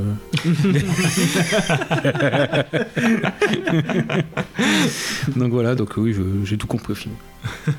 D'ailleurs, euh, Stéphane Bourgoin qui est scénariste hein, dans le film. C'est dans, sa biographie. Voilà, voilà. Non, puis il y a aussi euh, l'approche documentaire Mm. qui tient beaucoup pour le réalisateur. Parce qu'il disait, euh, oui, euh, je veux faire un, comment dire, un thriller spécifique, spécial. Mm. Mais en plus de ça, il voulait faire plus un, un drame, un drame et un documentaire. Déjà, je trouve que le, le parti pris, il est, il est intéressant, quoi. Ouais. Ça change tout et, et ouais, moi aussi, c'est souvent ça. Dans le cinéma coréen, c'est les anti-héros. Il y a aussi le fait qu'on cherche pas forcément à euh, expliquer les sources de la névrose du tueur. Il y a un léger passage, peut-être toujours pareil sur l'enfance, etc. Mais il n'y a pas de démonstration ou de pathos euh, pour expliquer pourquoi est-ce qu'il en est arrivé là. Mhm. Donc il y a des- vraiment des éléments très, très originaux et il y a un gros, un gros boulot d'écriture hein, donc, euh, pour être original. Après, ouais, c'est réel encore qui disait euh, Je veux pas détailler euh, le- les caractéristiques du, du personnage du tueur parce que ça reviendrait à euh, tenter de justifier Hmm. euh, ses meurtres. C'est ça. Alors que c'est pas du tout, euh, c'est pas du tout ce qu'il veut faire. En fait, il veut un peu pas déshumaniser, mais éviter toute forme de, de- de compassion. Mhm. Et il y a aussi peut-être la possibilité qu'il y ait peut-être un lien. C'est aussi une, une forme de narration à la James Cameron. Alors je m'explique. C'est pour la fin. Il y a un triple climax. C'est-à-dire il y a, une- il y a trois fins. Ouais. Il y a trois fins qui s'enchaînent. Et c'est euh, Cameron qui fait ça notamment. Donc finalement, même quand on pense que une grosse action est finie, bah, et qu'on peut penser que le film Ouais. pourrait s'arrêter là aussi, bah non, il y a encore autre chose qui se met derrière, etc. Donc il y a un triple V qui se coule. J'avais pas, j'avais même pas tilté, mais ouais, ouais, c'est vrai. Maintenant que tu le dis, je, je repense à, à la fin. Bien ouais. vu. Ouais, ouais, ouais.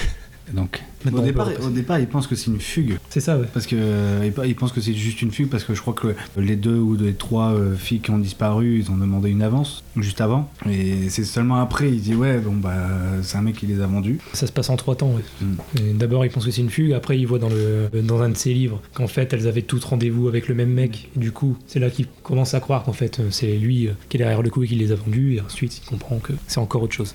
C'est ça qu'il faut avec ce film là parce qu'il te fait un thriller classique en euh, un quart d'heure.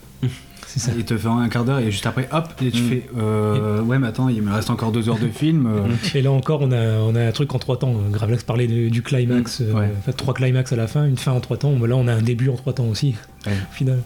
c'est une valse en fait ce film. C'est c'est la valse du thriller. Donc ouais, on peut passer euh, aux scènes préférées. C'est moi qui commence? Vas-y vas-y. Alors, faut que je réfléchisse parce que je l'ai pas prévu. Scène préférée. Alors euh, oui, je l'ai. Mais ça va un peu spoiler. Bon, on, on préviendra que on fait la, la petite Mm. partie spoiler. Euh, je pense que c'est. euh, vous allez y penser aussi à mon avis. La scène où Mijin donc s'enfuit, va dans un- une sorte de petite boutique, euh, Épicerie, ouais, une petite épicerie. Qu'elle passe à coup de fil, elle va se cacher à l'arrière et là, qu'est-ce qui arrive? Et bien, bien sûr, le tueur qui a été relâché par la police qui arrive euh, pile dans cette boutique et euh, l'épicière du coup lui lui fait totalement confiance et lui demande de, de protéger contre un fou qui est lui-même au, fi- au final. Et donc là encore une fois, euh, tension à ce moment-là, et, et puis une sorte d'inversion où justement le, le méchant est pris pour un gentil, en gros. Ouais. J'ai bien aimé euh, à ce moment-là du film. En plus, je pensais déjà qu'on s'approchait de la fin. En fait, on n'y était pas encore du tout. mais, mais, mais ouais, je pense que c'est l'une des scènes qui m'ont le plus marqué. Après, évidemment, il y en a plein d'autres parce que le, le film est marquant, mais, Mm. mais celle-là, je, je retiens celle-là. Bah moi c'est justement c'est juste après. c'est euh, c'est Jun Ho en fait qui euh, écoute le message vocal Ah oui. de la mère euh, dans l'épicerie. Voilà, j'en dis pas plus parce que bon. Ouais.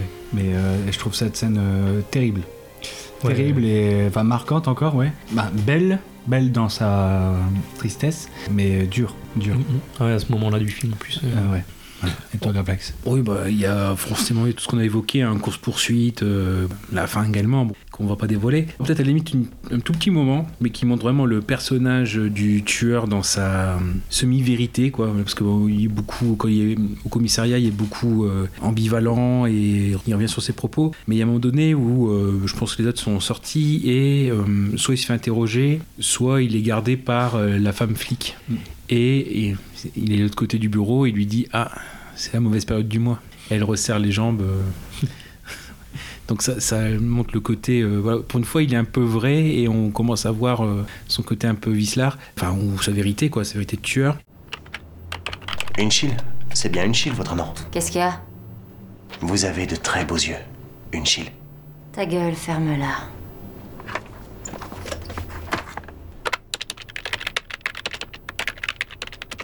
Dommage que vous ayez les cheveux courts. Vous seriez plus sexy avec des cheveux longs. Eh? Ouais. Tu veux quoi? Une baigne, c'est ça? Non.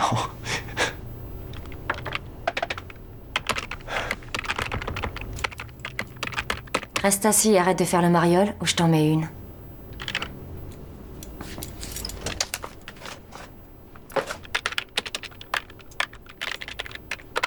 Vous mettez pas de parfum?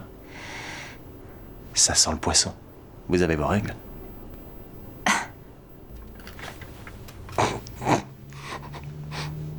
Et sinon, euh, il y a un clin d'œil. Alors, je veux dire que je vous embête tout le temps avec ça. Inconsciemment, il y a un clin d'œil, je pense à Argento, avec euh, les frissons de l'angoisse. C'est le moment où euh, bah, le proxénète, il est un peu dans une course contre la montre et il essaie de retrouver où habitait à la base le, tueur. Il arrive dans un appartement assez miteux et en fait, en enlevant les tapisseries, il s'aperçoit que derrière il y a un dessin, etc. Et que il y a une sorte voilà, d'église dessinée et finalement dans la friction de l'angoisse il y a ce côté là aussi où le personnage principal a une information sous les yeux mais il ne sait pas quoi en faire et ça viendra seulement à la fin où ça prendra son sens Et j'ai bien aimé ce parallèle parce que je, pense que c'est quand même pas on est aussi sur Blow Up euh, d'Antonioni mais euh, avec l'image qui sont l'image qui est mise en avant. Donc ce, ce côté où euh, indirectement ou involontairement, je pense, on a une référence euh, parallèle avec euh, Argento et les frissons d'angoisse. J'ai bien aimé ce petit moment-là. Et sinon, ouais, j'avais bien aimé aussi le, le moment juste avant ça, en fait, le, où le bras droit du, du proxénète euh, trouve, enfin, il fait toutes les maisons avec ses clés, il rentre la clé dans la serrure, et puis il lui faut 30 secondes pour se rendre compte qu'en fait elle était rentrée, et on le voit revenir en arrière, et voilà. Et on croit qu'ils ont retrouvé la victime, mais en fait pas du tout. et ben on peut passer au, au dernier film. Le gros morceau, on voulait qu'il tombe à la fin, ça tombe bien, on, on voulait euh, l'éviter, il s'agit de Primer. Ah non, non, c'est- Primer. Primer. Oui, bon, j'ai eu la, la version espagnole, oui. bon. Oui, et c'est moi Gravelax qui ai la chance de. Enfin, non, même pas, hein, c'est. Côté un peu, un peu maso. Euh, J'ai choisi, bah oui, parce qu'il y a forcément. euh, comment dire Il y a forcément euh, la réputation du film qui est derrière, un des films les plus compliqués sur le voyage dans le temps, ou du moins qui est très prise de tête. Donc voilà, je me suis permis de relever le défi. Bon, on verra avec plus ou moins de succès. Donc Primaire, en effet, de euh, Sean Carruth, un film donc de 2004 mais de 2007. Donc déjà, il, il sort, il sort quand ce film là? Il, euh, Voilà, euh, il y a déjà une prise de tête dès le départ. Bon voilà. Non, non, voilà. Bon, Peut-être il a voyagé dans le temps le film. hein. Euh, donc en effet, fait en 2004, euh, mais sorti en France en 2007. Un budget très faible, donc 7000 dollars, donc 10 fois moins que le casse des casses. Euh, Je dis pas où les moyens sont. Le manque de moyens est plus criant. Suivez mon gars. Voilà. Hop, oui, euh, un budget donc qui est assez peu finalement, et surtout quand on connaît l'origine de Sean Carruth, vous savez ce qu'il était à la base? Pas du tout. Il était ingénieur et, euh, et diplômé en mathématiques. Donc voilà, la, base elle est là, mais euh, pas grand chose à voir avec le, le monde du cinéma, qu'il a vraiment appris sur le tas en lisant plusieurs ouvrages sur la, la mise en scène, le montage, etc. L'avantage, c'est ça qu'il faut prendre en compte, c'est que c'est certes un petit budget, mais c'est ce qui va permettre à ce film d'être radical. Les prises de tête euh, dont, que vous allez certainement pour les volontaires ou ceux qui l'ont déjà vu éprouver au visionnage de ce film, bah, c'est finalement c'est pas plus mal parce que le, petit budget permet d'être radical. À la limite, à part Nolan, euh, voilà, qui, a des films prises de tête ou avec le voyage dans le temps, etc. Enfin, les différentes dimensions, il y a que lui qui peut se permettre ça. Mais bon, là justement, c'est l'avantage. Les 7000 euh, 7000 dollars, euh, voilà, ça permet d'aller au bout du concept. Parce que je vous dis, le fait qu'il soit diplômé en mathématiques, ça fait que le discours scientifique il est crédible et même limite et même surtout imbitable pour euh, tous ceux qui sont non scientifiques. Au tout début du film, enfin, je pense pour la première demi-heure, et c'est là aussi où chaque prise compte, euh, parce que voilà, forcément que l'argent qu'il avait en, stock, il n'a pas pu faire plusieurs prises, et en fait tout le matériel disponible, il fallait le mettre. Si bien que la première demi-heure, finalement, quand on connaît déjà le film, c'est une demi-heure, je vais pas dire qui ne sert à rien, ça permet de connaître les personnages, mais dans l'action en elle-même, ou dans le cœur du film, ben, voilà, il faut attendre une demi-heure pour euh, que les choses sérieuses commencent, ou du moins que le, le sujet, ah bah oui, sujet, que ça parle. Ah oui, oui. Ah oui, c'est bien. Ah oui, mais bon, vous allez, comprendre. Alors, bon, je vais peut-être euh, continuer pendant ce temps-là. Euh, Sean Carruth ne pouvait pas se permettre de jeter beaucoup, en effet, ce qu'il avait fait, et il fallait tout mettre. Hein, C'est ce qu'on dit souvent, moins on en a, plus il faut tout mettre. Souvent, c'est en effet une seule prise. Euh, Justement, en effet, ce qu'on va voir, c'est que les éléments qui font bouger le contexte ou le concept, c'est euh, le caractère et la relation des deux personnages principaux. Alors, qui sont-ils ces personnages principaux? J'y viens tout de suite. Aaron et Abe. Abe, ouais. Bon, sinon, je, je peux le faire deux têtes. Bon, euh, ouais, de toute façon, juste présenter le début, ça se fait en deux phrases.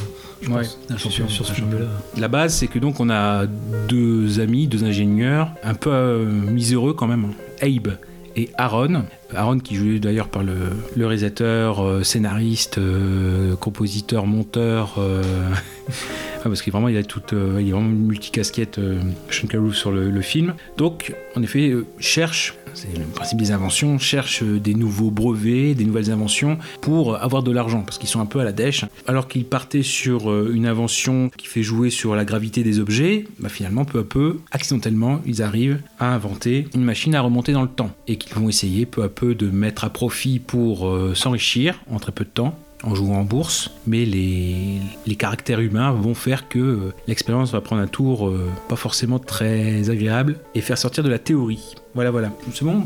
Très beau. Voilà, on va pas Parfait. aller plus loin. Oui, juste pour dire, donc forcément, ce film, hein, voilà, il est tellement complexe que euh, la bonne méthode, je pense, c'est forcément de le voir deux fois. Une première fois pour... euh. Ouais, ouais.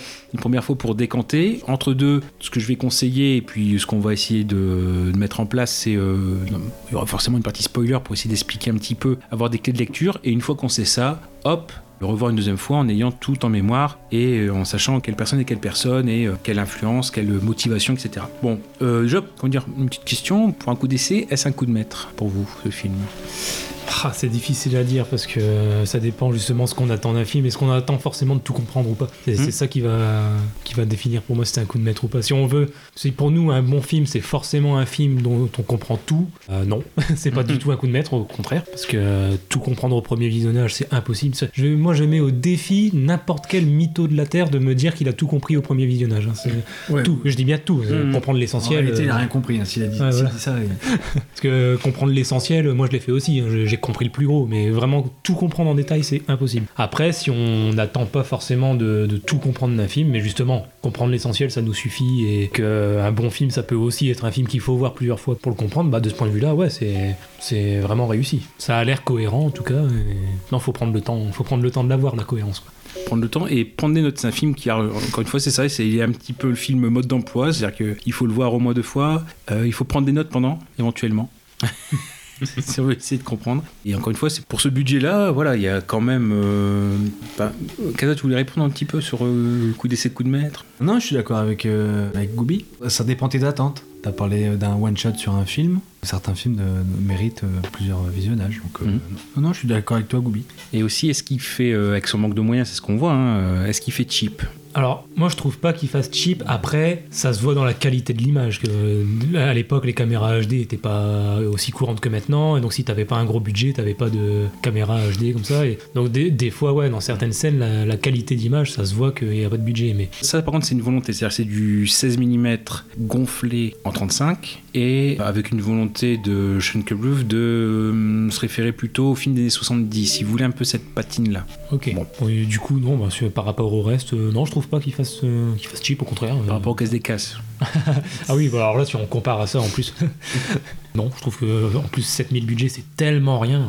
En, en plus, en tant qu'apprenti réalisateur, je vais passer pour savoir, c'est tellement rien du tout 7000 dollars que non, non, en prenant ça en compte, ça fait pas du tout cheap, euh, je trouve. Après, on a beaucoup de plans serrés, mais c'est bien, c'est bien fait. C'est pas, y a rien de, de forcé. Que C'est dans l'intrigue et ça colle parfaitement. Y a C'est ça, de- c'est que ça fait pas de cheap, mais aussi parce que du coup, comme il avait pas de budget, il a trouvé des moyens Oui, voilà. pour rien utiliser qui puisse faire cheap. Il y a, il y a rien dans le film, il y a, il y a très peu d'effets spéciaux et tout ça, donc Oui, il n'y en a pas du tout, c'est même le concept, hein, c'est-à-dire c'est le Outside Fire, ouais, quasiment dénué de, euh, d'effets. ouais, donc bon, après on a dit ouais, qu'il était multicasquette, et même ça c'est ce qu'on dit, c'est-à-dire qu'il y a même eu la casquette de chef hop, mais en gros ce qu'il a dit c'est euh, au maximum j'ai utilisé la lumière qui était dispo, quoi. il n'y a pas trop cherché non plus euh, cette partie-là. D'ailleurs oui, ça, c'est- ça lui a amené comme une certaine maladresse, alors c'est ce qu'on voit, c'est-à-dire que si on décompose, donc il a fait un an pour le scénar, il a tourné ça en un mois, 4-5 semaines, donc souvent en une prise, hein, il n'y a pas de prise de sécurité, donc ce qui fait qu'au montage parfois il s'est un peu retrouvé démuni, et deux ans de post-prod, surtout le montage, et à savoir qu'il a euh, abandonné 3-4 fois. Et voilà. Et même, ouais, même des erreurs, quoi. C'est-à-dire que dans, sa tête, le, film était monté avant d'être tourné. Il avait euh, ça à l'esprit, mais il y avait des petites erreurs, quoi. C'est-à-dire quand il a voulu faire passer le, film du 16 mm à un logiciel de montage, il y a eu un décalage son-image. Donc il a mis deux mois à recoller euh, et à synchroniser à nouveau le, film. Et finalement, bon, il a obtenu euh, le Grand Prix du Festival de Sundance 2004. Pas mal. Donc, comme vous l'avez dit, en effet, un manque de moyens, mais pas forcément très visible à l'écran. Après, c'est ce que je peux dire, pour moi, un film intègre, un film exigeant, bah, ne serait-ce que par voilà, l'histoire en elle-même, un film radical, un film où il faut prendre des notes. Et ce qui, bah, comme vous dites, le, le fait qu'il y ait beaucoup d'effets spéciaux, c'est aussi, par exemple, par rapport à son concept, le fait que c'est certes c'est le voyage dans le temps, mais c'est un voyage dans le temps assez limité, puisque ça, c'est euh, parfois 6 heures avant, une journée avant, maximum euh, une semaine enfin même pas, euh, 4-5 jours. Donc oui, on est très en adéquation avec son, euh, avec son sujet, très crédible. Voilà, bah, le fait bon qu'on qu'on bite rien à ce qu'ils disent au début, euh, voilà, on parle de thermodynamique, etc. Et finalement, c'est ce qu'on voit, c'est-à-dire que c'est le, euh, principal dans le film aussi, c'est euh, les thèmes de l'interaction humaine. En théorie, l'expérience doit bien se passer, il, il maîtrise, mais c'est finalement c'est l'aspect humain qui va faire dévier peu à peu euh, l'expérience. Et donc c'est un des films préférés de Ryan Johnson. Enfin, je parle sur de, qui ont pour thème le voyage dans le temps. La chaîne Caro dira d'ailleurs, bah ouais, moi le voyage dans le temps, ça n'existe pas. Mais bon. Ce qui fait que bah, ce film-là, c'est ce que je vous dis, je vous ai donné la recette pour comprendre et l'apprécier, le voir à plat une première fois, aller se renseigner sur le net. Donc il y a, il y a deux vidéos en anglais, une de 6 minutes euh, qui explique un peu trop simplement et une de 23 qui illustre. Bah, J'en parlerai après, mais euh, éventuellement je mettrai les liens bien sûr dans la fiche d'épisode. Parce que en effet, pour comprendre un petit peu l'idée, c'est-à-dire que, euh, bah, je sais pas moi, qu'est-ce que vous avez, qu'est-ce que vous avez compris? Tiens, on va essayer de. Il faut commencer à expliquer le film de tête, il est tellement dense que. Oui. euh, Alors juste l'idée de, l'idée de base, c'est-à-dire que c'est Abe, donc un des deux, des deux personnages, qui découvre en premier ce principe de voyage dans le temps, qui fait le test. Parce qu'au départ, ça, c'est, ils font ça sur une, ce qui s'appelle une box, hein, voilà, de, euh, sur un seul objet. Et par exemple, dans cet objet, ce qu'on voit ici avec le montage dans le temps, bah, une moisissure qui doit prendre 5 mois, elle prend 5 jours, par exemple. Et donc, pareil, une montre, euh, on voit que dans cette boîte, elle remonte le temps. Elle, euh, donc, ce qui fait que euh, Abe a l'idée de construire une boîte plus grande à taille humaine. Et il va faire l'expérience, donc il commence pile un lundi, ça tombe bien, à 9h, donc on va dire c'est comme ça que ça marche. Il met en marche la machine à 9h. Il va se cacher dans une chambre d'hôtel où il débranche tout pour ne pas altérer, parce que c'est ce qu'on va voir ici. Une fois que on- il arrive 15h, il retourne à cette box et en effet, il rentre et comme il passe 6 heures, il revient à 9h. déjà là, Euh, le principe de base, c'est ça. C'est-à-dire que, si vous vous avez pas compris ça, vous avez compris. Ok. Je suis pas vous. Non, non, mais c'est pas ça. C'est-à-dire qu'en effet, il y a euh, l'idée de d'éviter d'avoir deux versions du même personnage en même temps. Ce qui fait que le but, c'est pour revenir à 9h, il faut mettre en route la machine. Hop, donc il passe à son euh, storage là où, voilà, où donc, euh, donc il appuie, il met en marche sa box, donc à 9h, ça veut dire que quand il va revenir, donc souvent il revient à 15h, et ben donc en effet il revient à euh, l'heure où il a enclenché la machine, donc il revient à 9h, donc de 15h à 9h. Et le temps qu'il est là, c'est ça aussi qui est important, c'est que le temps qu'il remonte, il doit correspondre au temps où ils sont dans la machine. C'est-à-dire que s'ils, veulent faire de 15h à 9h, il faut qu'il reste 6 heures dans la machine. Voilà. Donc ce qui fait que, comme ils, veulent, ils ne veulent pas altérer, le fait qu'il se cache, ça lui évite de croiser son double. C'est-à-dire qu'une fois qu'il arrive à 15h, qu'il revient à 9h, il y a un Abe 2 qui arrive, qui sait les actions qu'il a, qui a augmenté, qui va jouer en bourse, qui va s'enrichir. Et à partir de là, donc on a fait le Abe 1 qui était à l'hôtel. À 15h, c'est lui qui vient dans la boîte et il n'existe plus. Il disparaît de la timeline. Et ce qui fait qu'il reste, à la fin de la journée, il reste Abe 2. Et après, on- si on revient le mardi, bah, Abe 2, il allume la boîte, il va à l'hôtel se cacher, il revient à 15h et c'est Abe 3 qui arrive et Abe 2 disparaît la timeline. Donc en fait ça fait un système de boucle comme ça mais il y a à un moment donné ces 6 heures, ceux qui décident, hein, mais euh, c'est ces 6 heures là qui sont importantes et où non seulement bah, le corps qui est dedans est présent euh, dans la boîte au- autant qu'il reste justement, enfin qui veut remonter dans le temps.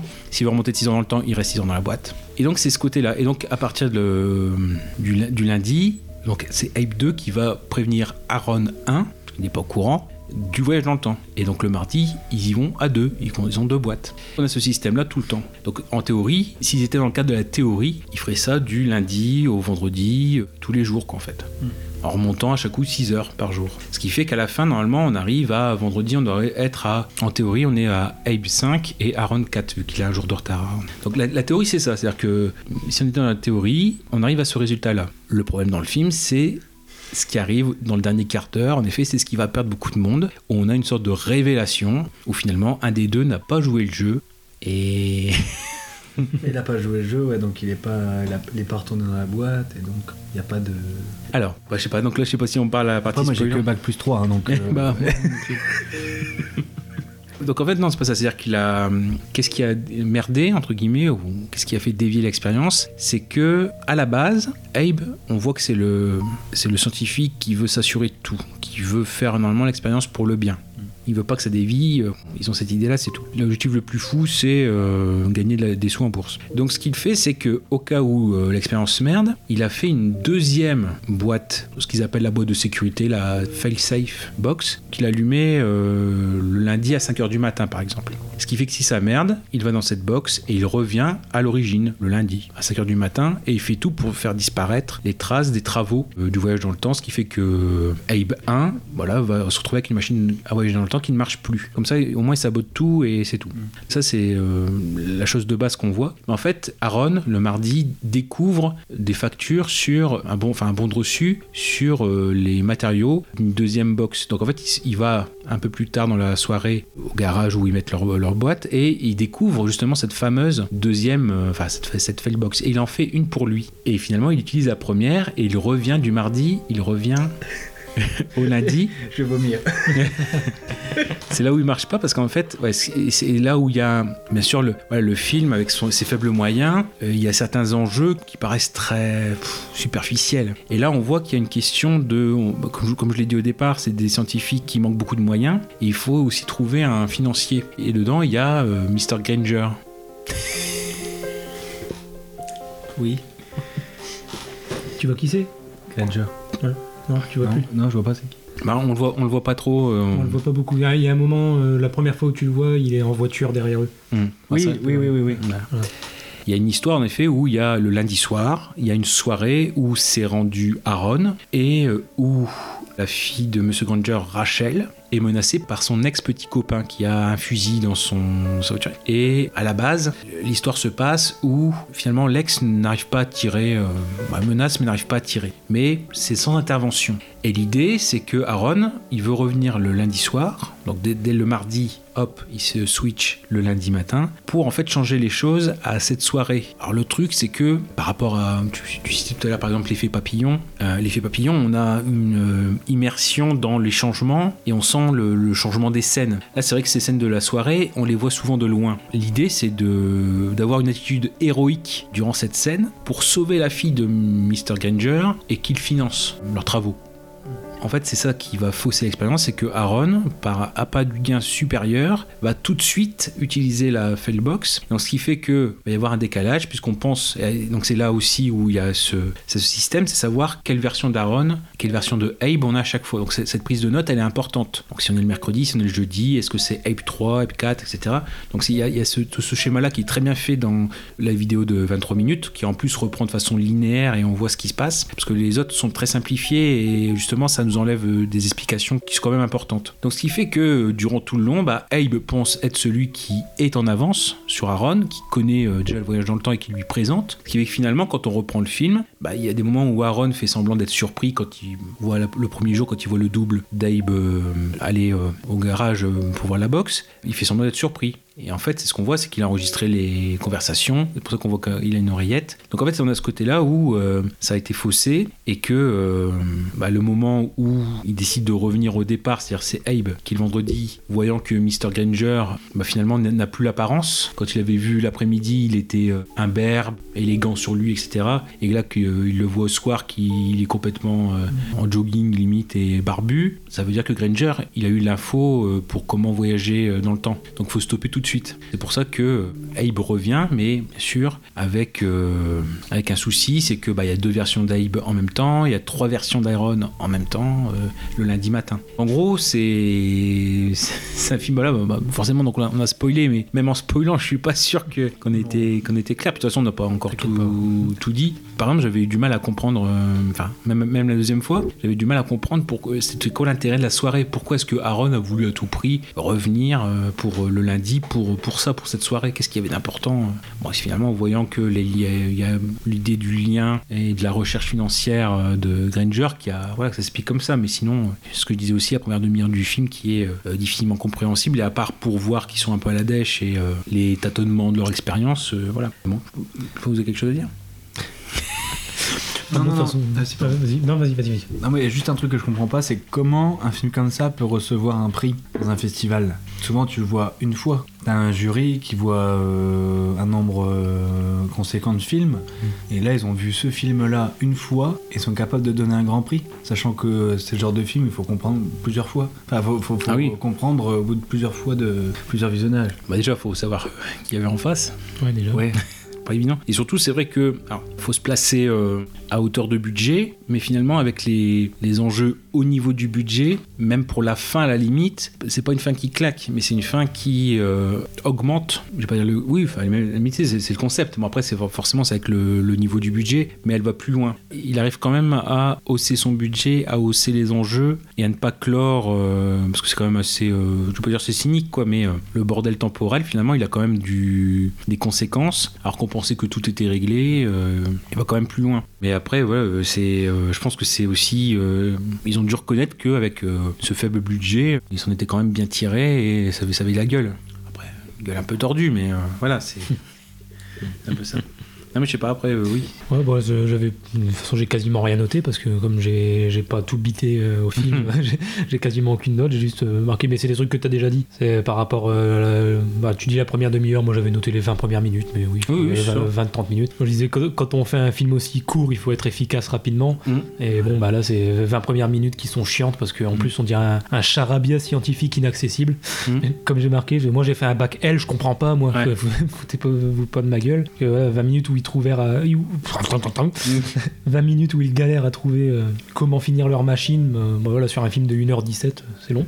Et euh, oui, bah, le fait qu'il a quand même le mérite de réussir à faire de la science-fiction sans effets spéciaux avec 7000 dollars de budget. Bon, ça, ça, on peut pas lui enlever. Ça me fait penser un peu indirectement à The Man from Earth, Hmm. qui pareil, il arrive à faire de la, la science-fiction avec rien. Pas de budget, mais justement il évite euh, tous les, les trucs typiques de la science-fiction, donc les, les effets spéciaux et l'action, tout ça, et voilà, avec un simple huis clos et quasiment pas de, de budget, il arrive à faire un truc euh, efficace. Bon, la différence c'est que The Man from Earth euh, il est peut-être un petit peu plus facile à comprendre dès le premier visionnage, mais de- en tout cas, voilà, dans, dans le fait de pas avoir de budget et faire un truc court mais efficace. Et surtout, c'est l'avantage. C'est-à-dire que comme il doit être revu, 1h17, et encore, bon, c'est 1h17 avec générique, hein, ça permet justement ces deux, enfin, les deux visionnages conseillés. C'est Ouais. pas, c'est pas non plus un, un auteur qui se pignole euh, devant des paysages, etc. C'est voilà, il, qui fait des films de 3 heures. Là, au moins, il s'est ramassé et, et justement, au contraire, ça sert la narration de son, son propos si, euh, enfin, si ça nécessite, ça nécessite un deuxième visionnage. Non, moi, au Voilà. début, j'avais, pardon. Euh, moi, au début, j'avais l'impression de regarder un biopic sur euh, Steve Jobs. Oui, bah oui. Ah, c'est vrai que le garage. Ah oui, oui, c'est pour ça. euh, et je, ça se trouve, c'était beaucoup mieux que le, bio- le vrai biopic. Euh, D'un côté, je trouvais que ça rajoutait de la crédibilité, le fait de parler euh, limite de, de la liste des courses pour euh, la, liste de, la liste de courses pour créer le, le- le- bah, le- la machine. Je trouvais que c'était vraiment crédible, même si on, on piche pas. Il faut avouer que la forme est plutôt intéressante. Ah oui, le fait qu'ils doivent prendre le catalyseur du pot de- pot d'échappement, le fréon euh, du frigo. Bah, d'un côté, ouais, c'est- détaillé, mais d'un Mm. côté, ça rend la chose crédible. Et, euh, On dirait un peu une recette de sorcière euh, pour créer une potion. Ouais, ça. une, une oreille de grenouille. euh, Moi, je me suis dit, au bout d'un moment, il va sortir un Macintosh, quoi. Voilà. Encore une fois, c'est une volonté du, du de faire confiance au, public, quoi, à son intelligence, à sa volonté de décrypter les mystères. C'est- notre attention. Il y a même des choses euh, quand même qui sont efficaces. Alors c'est bizarre, hein. Euh, ça va spoiler, mais bon, enfin, je pense que c'est pas compréhensible euh, si on ne le dit pas. Il y a dans le film en effet une voix off au tout début du film, et ça fait une sorte de message, message sur téléphone, message sur répondeur, voilà. Et en fait, c'est le message de Aaron 2, celui qui est parti en France à la fin du film, à Aaron 0, celui qui a été mis dans le grenier, euh, qui mangeait ses céréales, qui a, eu un produit euh, pour le faire partir en vapes, qui a été caché par Aaron 2 dans le grenier et qui a été découvert. Donc en gros, c'est pour tout lui expliquer. C'est pas du tout optimiste parce que finalement, il, peut lui donner des clés pour euh, repartir et pour dire que le voyage dans le temps est possible, alors que les deux, à la fin du film, en théorie, les deux versions principales, c'est Aaron 6 et... Abe 5. Voilà. Ouais, euh, R2D2. R2D2. Non, mais- et, et- donc en fait c'est ça donc c'est à dire que en théorie ils ont ils sont arrangés pour partir et euh, partir chacun de l'autre côté avec leur relation qui est défaite et que la machine à remonter dans le temps n'existe plus. Et on voit que par ce message, bah, non seulement Aaron 2 en France, enfin en France, dans un pays francophone parce qu'il parle français, construit une plus grosse machine et qu'en plus il informe Aaron 0 que euh, voyage en temps ça peut être possible si, si son mot du futur il lui parle. euh, Bon, donc il peut euh, amener pour justement motiver les choses. Donc là c'est comme on n'est pas sûr, je pense sans explication que, mais en plus ça donne du sens à la voix off. C'est-à-dire que souvent la voix off c'est un procédé narratif un peu gratuit, euh, un peu feignant aussi. Là au contraire il a tout son sens. Cette voix-là, comme ça, j'imaginais euh, Hal en 2001. Ouais. C'est- Cette voix euh, neutre, euh, Hmm. robotique un peu. La synthèse, ça, c'est un film, voilà, film de SF ambitieux, tout en restant modeste. Voilà, des petits concepts euh, sympathiques, quoi, les effets du voyage dans le temps aussi, les oreilles qui saignent pour certains, l'écriture qui a du mal. Alors là, c'est parce qu'on suppose peut-être que, comme il y a deux doubles en même temps, peut-être la, question des que les deux utilisent leurs mains, bah, il n'y a pas de stabilité pour la main. Donc c'est pour ça qu'il y a une écriture chevrotante. Et puis bon, euh, rappeler peut-être, ça c'est autre chose, mais c'est pas, enfin, pas du tout une reco parce que je l'ai pas vu. De toute façon, comme primaire, il n'est pas facilement trouvable. Shankar Roof a fait donc dix ans plus tard, enfin quasiment, Upstream Color, donc un autre film. Alors pareil. euh, qui, qui a l'air bien perché, qui a euh, comme originalité d'avoir euh, David Lowery en chef monteur, donc celui qui a fait Ghost euh, Story. Bon, vite de quoi ça parle, hein, ça ici, donc c'est dans, dans le terreau de certaines plantes se trouve une larve aux étranges vertus. Introduite dans l'organisme humain, elle permet de manipuler l'hôte inconscient de ce qui lui arrive. Victime de cette expérience, Chris, donc une femme, se retrouve dépossédée de ses biens et finalement de sa vie. Elle rencontre Jeff, donc qui va être joué par euh, Shankar Roof aussi, qui semble avoir vécu la même intoxication. Ensemble, ils essayent de se réapproprier leurs souvenirs et de comprendre ce qui leur est arrivé. En plus, ça a l'air d'être visiblement un film en trois parties. La troisième partie, elle a l'air bien perchée. Euh, voilà, donc là, il- il- donc en gros, c'est aussi un, un scénariste, euh, voilà, qui, enfin, un réalisateur qui a fait que deux films euh, à son actif. Il a réalisé l'épisode d'une mini-série, mais je suppose que c'est sur les scientifiques, donc c'est une série documentaire plutôt. Après, il a beaucoup fait l'acteur, alors souvent en figuration. Il était en figuration dans Swiss Army Man, par exemple. Ah Avec, euh, oui, oui. Mais bon, euh, vraiment, faut, je pense qu'il faut pas cligner des yeux. C'est plutôt vers la fin du film. Bah, de toute façon, oui. Euh, oui, il joue le rôle du coroner, donc bon, Ah oui. je pense que c'est plus même un caméo. Mais bon, bref, donc il est plus vers l'acting maintenant et encore de façon très modeste. Mais voilà, il a fait deux films, euh, prise de tête euh, et jusqu'au boutiste. Quoi. Ça a signalé aussi. Après, c'est pareil, hein, pour aller dans les spoilers total, non, je ne faut pas quoi forcément rajouter, mais encore une fois, je, mets, bien en lien la, vidéo de 23 minutes. Bon, de toute façon, c'est anglais, mais vous mettez les sous-titres, de toute façon, c'est très, facilement compréhensible. Bon, par contre, il faut prendre des notes aussi. Mais c'est beaucoup mieux parce que voilà, euh, les schémas simplifiés, là, on a, ça par exemple, où ils vont juste mettre Abe 1, Abe 2, Abe 3, ils vont, juste se, se cantonner aux trois versions de Aaron le lundi matin et aux deux versions de Abe le lundi matin. Alors que bon, c'est important de voir, comme je vous dis, euh, à la fin de la première journée, bah, Abe 2, il laisse la place à Abe 1, à la fin de la deuxième journée, c'est Abe 3 à la place de Abe 2, etc. Donc c'est important de, de voir à quel Aaron, par exemple, surtout Aaron, euh, on a à faire face. C'est-à-dire que là, en effet, euh, celui qui triche, c'est Aaron 2, par exemple. Voilà. Donc c'est important de savoir euh, à plat euh, quand on voit le film. Ça, je vais pas dire, je vais- je vais pas dire que c'est limpide, mais euh, c'est- beaucoup plus appréciable et, on voit le côté malin et le côté prise de tête. C'est pas là, c'est quelqu'un qui s'est pas moqué de nous. Mais justement, c'est ce qu'on pourrait croire. C'est-à-dire que c'est tellement incompréhensible là, au premier visionnage qu'on peut, on peut être buté parce que on n'aime pas, euh, pas être malin. Après, c'est une question d'ego, hein, donc il faut vous gériez avec votre ego. Voilà. C'est ça aussi le cinéma, c'est dans cette diversité qu'est- qu'il est beau. Voilà, c'est pour ça. Oui, c'est beau.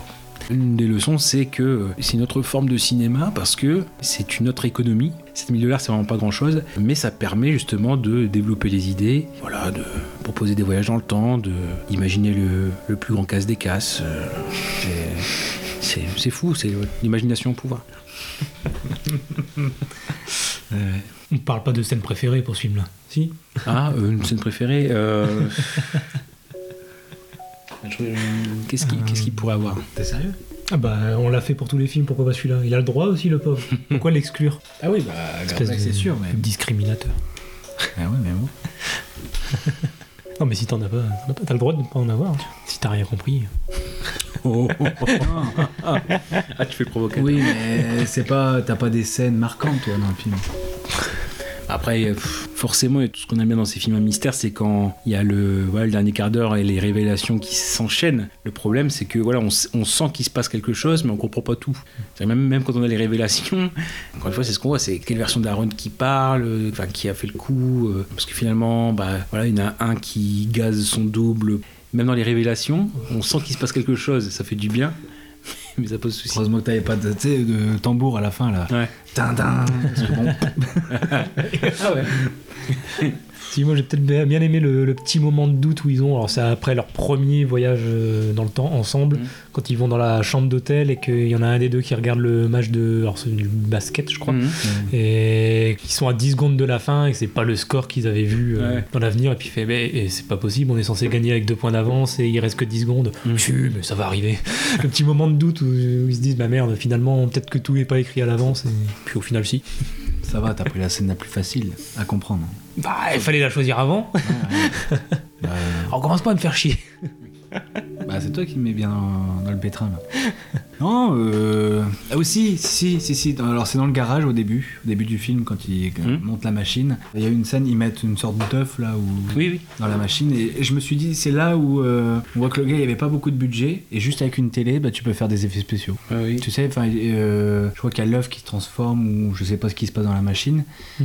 Mais juste faire croire que euh, la télé montre l'intérieur de la machine et en fait euh, bah non c'est juste une télé mais tu, Ouais. vois, tu peux voir à quel point la télé mais en fait ça peut te servir de mais c'est plus dans les astuces C'est ça. quand t'as pas beaucoup de budget tu peux te dire bah, je peux m'aider d'une télé pour euh, faire croire à euh, un effet spécial ou Oui, et puis le. Faudrait que je retrouve, là, je les ai plus.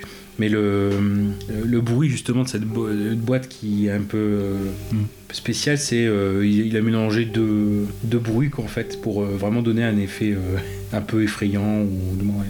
Il nous a refait Chewbacca en fait. Oui, oui, c'est ça. bon, je sais plus, il y a un four ou quelque chose comme ça. Bon, faudrait, faudrait voir. Alors, il y a peut-être aussi. Bah, je l'ai plus. c'est quelle scène Bah, c'est quand Abe 6 il rencontre Abe 4 et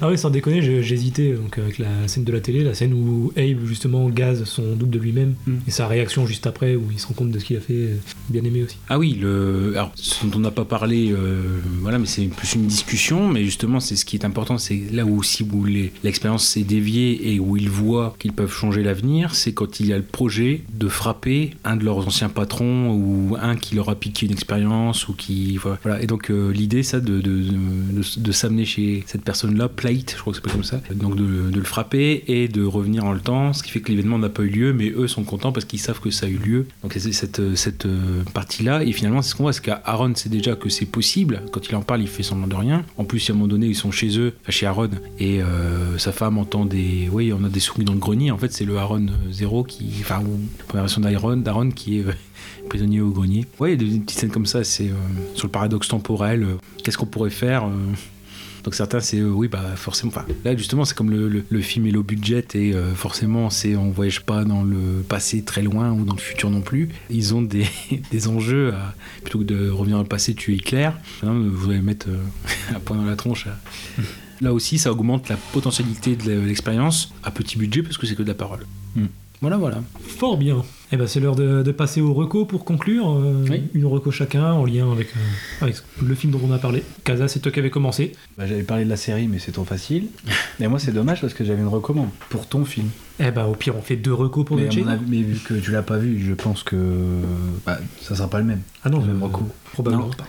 Euh, si vous voulez voir The Chaser ou si vous avez aimé The Chaser, je vous recommande. J'ai rencontré euh, le Diable, qui est excellent pour moi. Il est encore meilleur que The Chaser. C'est euh, bon. Par contre, là, on n'est pas euh, dans du moins de 12, moins de 14. Là, le moins de 16 ans, il est bien justifié parce que c'est bien, bien violent, mais en même temps, c'est justifié dans le sens où c'est pour montrer jusqu'où peut aller le duel, enfin la furie entre les deux, entre les deux protagonistes. C'est aussi une histoire de, bah de, comment dire, c'est chase, tu vois. C'est vraiment une chasse entre un psychopathe et comment dire le copain de la victime, du meurtrier. Et c'est pareil, en fait, c'est exactement pareil. Au début, c'est comme un, voilà, un thriller classique où euh, d'un côté on a le tueur et de l'autre côté on a le mari de la victime. Comme euh, dans l'autre film, euh, les, po- les policiers sont des guignols. Et c'est juste qu'en fait, au bout d'un moment, bah, on va juste savoir que bah, le, mari a retrouvé le meurtrier. Euh, on va dire au début du film. Euh, après, je- j'en dis pas plus, mais euh, c'est juste qu'il va s'en découler une furie entre les deux. Ça va être vraiment un duel, mais un duel un peu comme Batman et, et Joker dans Dark Knight un peu. Mm. Vraiment l'antagoniste et en fait on sait pas jusqu'où ça peut aller, mais c'est vraiment c'est excellent, c'est excellent. Je crois que bah, justement au début, euh, The Monster c'était euh, un de mes plus euh, grands films coréens, mais depuis, depuis que j'ai vu, j'ai rencontré le diable, euh, The. Strangers, The Ah. Strangers, The Strangers. ouais. D'accord. Mais euh, non, je te le conseille, Gooby. Ok, mais c'est bien, ça me fait une transition parce que justement, donc ma reco, c'est The Strangers, que j'avais- déjà fait cette reco, euh, encore une fois, en, en saison 1, mais bon là... euh, Ta toute première. Voilà, c'est ça, c'était ma première reco sur les, les films d'horreur. C'est c'est émouvant de, de reparler de ce film. Je me rappelle encore de la première fois. Alors, mais du coup, là, je suis, euh, je suis un peu obligé, vu que c'est un de mes films préférés et que là, bah, euh, plus que jamais, euh, c'est le moment d'en parler. Donc, c'est le, troisième film du même réalisateur qui a fait The Chaser. Donc, on reste dans le thriller. Cette fois-ci, il ajoute aussi le genre d'horreur et le genre euh, drame. Vraiment les trois qui sont mêlés. Je pense que c'est là la force du film. Bon, je vais faire très rapidement le, le pitch. Donc, c'est l'histoire de Jung-gu, un policier dans la petite ville Gokseong, qui est confronté à des meurtres très violents commis par des personnes qui, après une soudaine éruption cutanée, sont soudainement prises de démence avant de devenir catatoniques. Au fil de ses investigations, la rumeur le conduit à soupçonner un japonais qui vit isolé dans la forêt. Je m'arrête là. Voilà, il y a encore d'autres trucs, mais le, le film est assez long, il dure deux heures et demie, mais par contre c'est deux heures et demie euh, intense. C'est le premier film coréen que j'ai vu au cinéma dans ma vie, et c'est ça qui m'a marqué aussi. C'est vraiment l'un des films qui m'ont le, le plus terrifié. Vraiment, j'étais cramponné au fond de mon siège et j'ai rarement été aussi mal à l'aise que devant ce film. Et euh, voilà, tout à l'heure, je posais pour euh, The Chaser la question de qu'est-ce qui le démarquait des autres films de son genre. Euh, Donc on, voilà, on a apporté des réponses. Pour The Strangers, ma réponse c'est que justement il mêle les trois genres, mais que du début à la fin il, les mélange. quoi. C'est pas comme par exemple l'année dernière on a eu Parasite. Voilà, on disait c'était un mélange des genres, mais bon, une fois il était à la comédie, après il virait au thriller, après un petit peu à l'horreur et ainsi de suite. Là vraiment dans The Stranger on a aussi le mélange des genres, mais c'est constamment à la fois du thriller, en même temps de l'horreur et en même temps le côté dramatique. C'est les trois en même temps et les trois sont parfaitement dosés à chaque fois. Et euh, ouais, il y a certaines scènes euh, que je vais pas citer du coup, mais qui sont mémorables. J'étais à la fois cramponné au fond de mon siège tellement j'étais mal à l'aise, et en même temps j'étais super touché par l'histoire qui arrive au, personnage principal. Enfin voilà, c'est vraiment le parfait mélange des genres, et c'est mon film coréen préféré. Donc le, la reco par rapport à The Chaser, c'est The Strangers.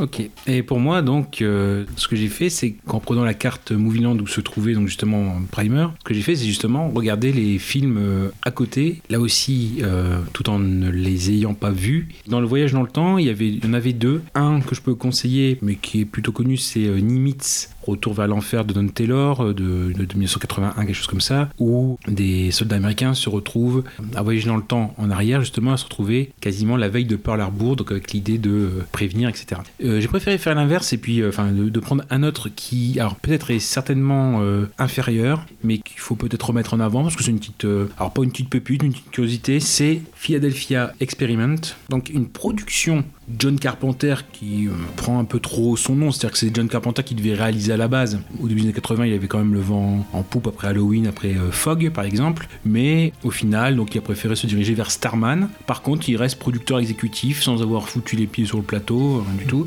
Donc c'est film de 84, c'est euh, Stuart Raffil, donc c'est pas c'est pas le réalisateur le plus connu, c'est d'ailleurs même quasiment son meilleur film parce qu'après il fera euh, par exemple une sorte de E.T. du pauvre de la canon, c'est Mac et moi. Je vois. Voyez à peu Je- près. je- je l'ai pas vu, mais je vois. Ouais, voilà. Et par exemple, il fera un, un film qui est déjà ressorti aux États-Unis, je pense, en, en Blu-ray. Tammy et le T-Rex en 94 avec Denise Richards, euh, toute jeune, qui est copain avec un T-Rex. Donc ça, je sais pas, ça m'intéresse. Euh, bref, de quoi ça parle? Philadelphia Experiment. Donc c'est en 1943, la marine américaine expérimente à Philadelphie l'innovation du docteur euh, Longstreet destinée à faire disparaître les bateaux alliés des radars ennemis. Donc vraiment disparaître, mais disparaître du champ de vision. Alors qu'un test est effectué sur le USS Eldridge, un incident survient, deux matelots, David et Jim, sont projetés en 1984. Font un bond euh, de 40 ans dans, dans le temps. Alors oui, bon, c'est euh, avec Michael Paré, euh, qui n'a pas eu forcément la carrière qu'il méritait. Alors comme vous pouvez imaginer, hein, même si on est un petit peu avant Retour vers le futur, il y a toujours l'idée de des paradoxes temporels avec Ronald Reagan qui est devenu président. Bah, ah oui, tiens, l'acteur, je l'aime bien. ouais, comme ça, toute la pop culture de l'époque, MTV, les punks, un peu le... Bon, mais le film, euh, il va pas axer sur ça, il va axer sur bah, l'armée qui court après, euh, après ces deux soldats égarés. Une petite histoire d'amour aussi avec euh, Nancy Allen, qui est un petit peu l'égérie de De Palma à l'époque aussi. hein, on la retrouve dans Carrie par exemple. Et donc en fait, bon, c'est un petit film sympathique. Les effets spéciaux, ils ont quand même bien, bien morflé, quoi. Bon, après l'édition, elle est quand même bien sympathique et bien remis en avant. Petit paradoxe temporel, voilà. Donc un film tourné en 8 semaines. On retrouve aussi bah, Ned de Un jour sans fin. Ah. Bon, après, pareil, c'est plutôt en second rôle. J'ai en effet un film bien sympathique, pareil, donc qui, au fil du temps, est passé un peu sous les radars. Enfin, il s'est fait beaucoup une euh, réputation de vidéoclub, hein, parce que c'est un des films, je crois, les plus courts à l'époque, entre l'exploitation en salle et l'exploitation en cassette vidéo. Je crois qu'il y a eu quelque chose comme 5 ou 6 mois. Donc, en fait, il a eu euh, un petit écho, euh, notamment. Et bon, bah, au niveau paradoxe temporel, au niveau. Ouais, enfin, c'est, voilà, encore une fois, c'est, plutôt sympathique, quoi. Mais euh, bon, ça, encore une fois, un film du, du samedi soir. euh, en plus, voilà, il y a une belle, il y a une belle édition back film qui ont ressorti quatre films des années 80, euh, Triple Show 2, euh, Flico Zombie. Vamp. Une bonne petite série B qu'on peut-être, voilà, encore une fois, le but c'est de remettre en avant ce qui est un peu, alors je vais pas dire passé sous silence, mais euh, un peu moins remis en avant. Donc là, en effet, on a la chance d'avoir une belle édition et on reste dans le voyage dans le temps. Donc voilà, mon coup de cœur, ça aurait été forcément Nimitz. Mais là, on fait le chemin inverse. On va du passé vers le futur avec euh, cette petite production euh, John Carpenter, Philadelphia Experiment. Eh ben très bien. Bon, on a fait une belle émission. C'est l'heure de conclure, c'est ça? Oui. Ah Eh bien, c'est tout pour aujourd'hui. Voilà. Allez, salut C'est tout pour aujourd'hui. On a terminé donc avec euh, cet épisode Movieland 2. Euh, avec plaisir. On se retrouve euh, comme d'habitude euh, à la rentrée. là, c'est à la rentrée, c'est ça Je sais pas. du coup, faudra dire euh, au nous de, les- du Movieland 3 qu'il faudra raccourcir ou rallonger. euh. mais après, ça dépend parce que si l'équipe du Movieland 3 dit oh, allez, enfin, Ouais.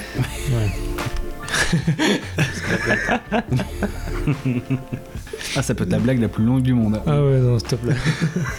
Surtout vu ce qui nous attend après là. Ça sera la Euh, merde ici. hein. Alors, Gooby 2, vas-y. et attends, du coup là, on en est au niveau. Je dois annoncer dans deux semaines ou alors en Casa. et à la rentrée? Merci, bonne soirée. Non mais. ça va, le- au moment où on sort ça, l'émission suivante, du coup, est-ce qu'il y a une pause ou c'est vraiment deux semaines après comme d'habitude? Je sais, je sais plus, je l'ai pas faite. hein, Donc, euh, bon. On Non, se retrouve la prochaine fois. Voilà. Voilà, donc c'est tout pour aujourd'hui pour cet épisode de Movieland 2. Donc c'était Gooby avec plaisir, avec C'est Casa, à bientôt. Merci Carflax. Toujours. Ah bah oui, mais, euh, merci beaucoup. Merci, mille merci. Euh, voilà, c'était Gravelax. Bon, on se retrouve très vite. à bientôt. À bientôt. Salut.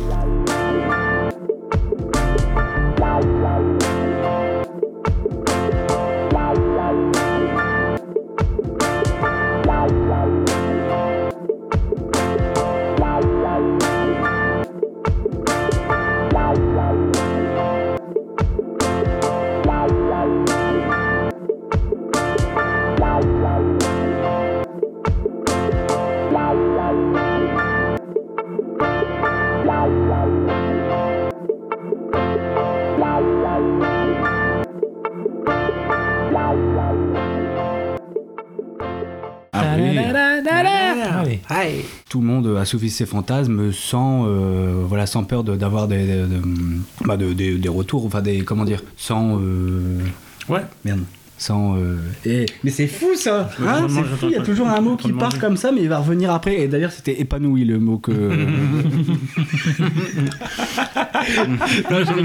J'ai rigolé, pour l'épisode d'avant parce que j'ai trop au bout d'une heure. C'est pour ça que je te l'ai dit. Donc, euh, non, non, je vais la refaire, je vais la refaire à partir, de la refaire à partir de, euh, voilà.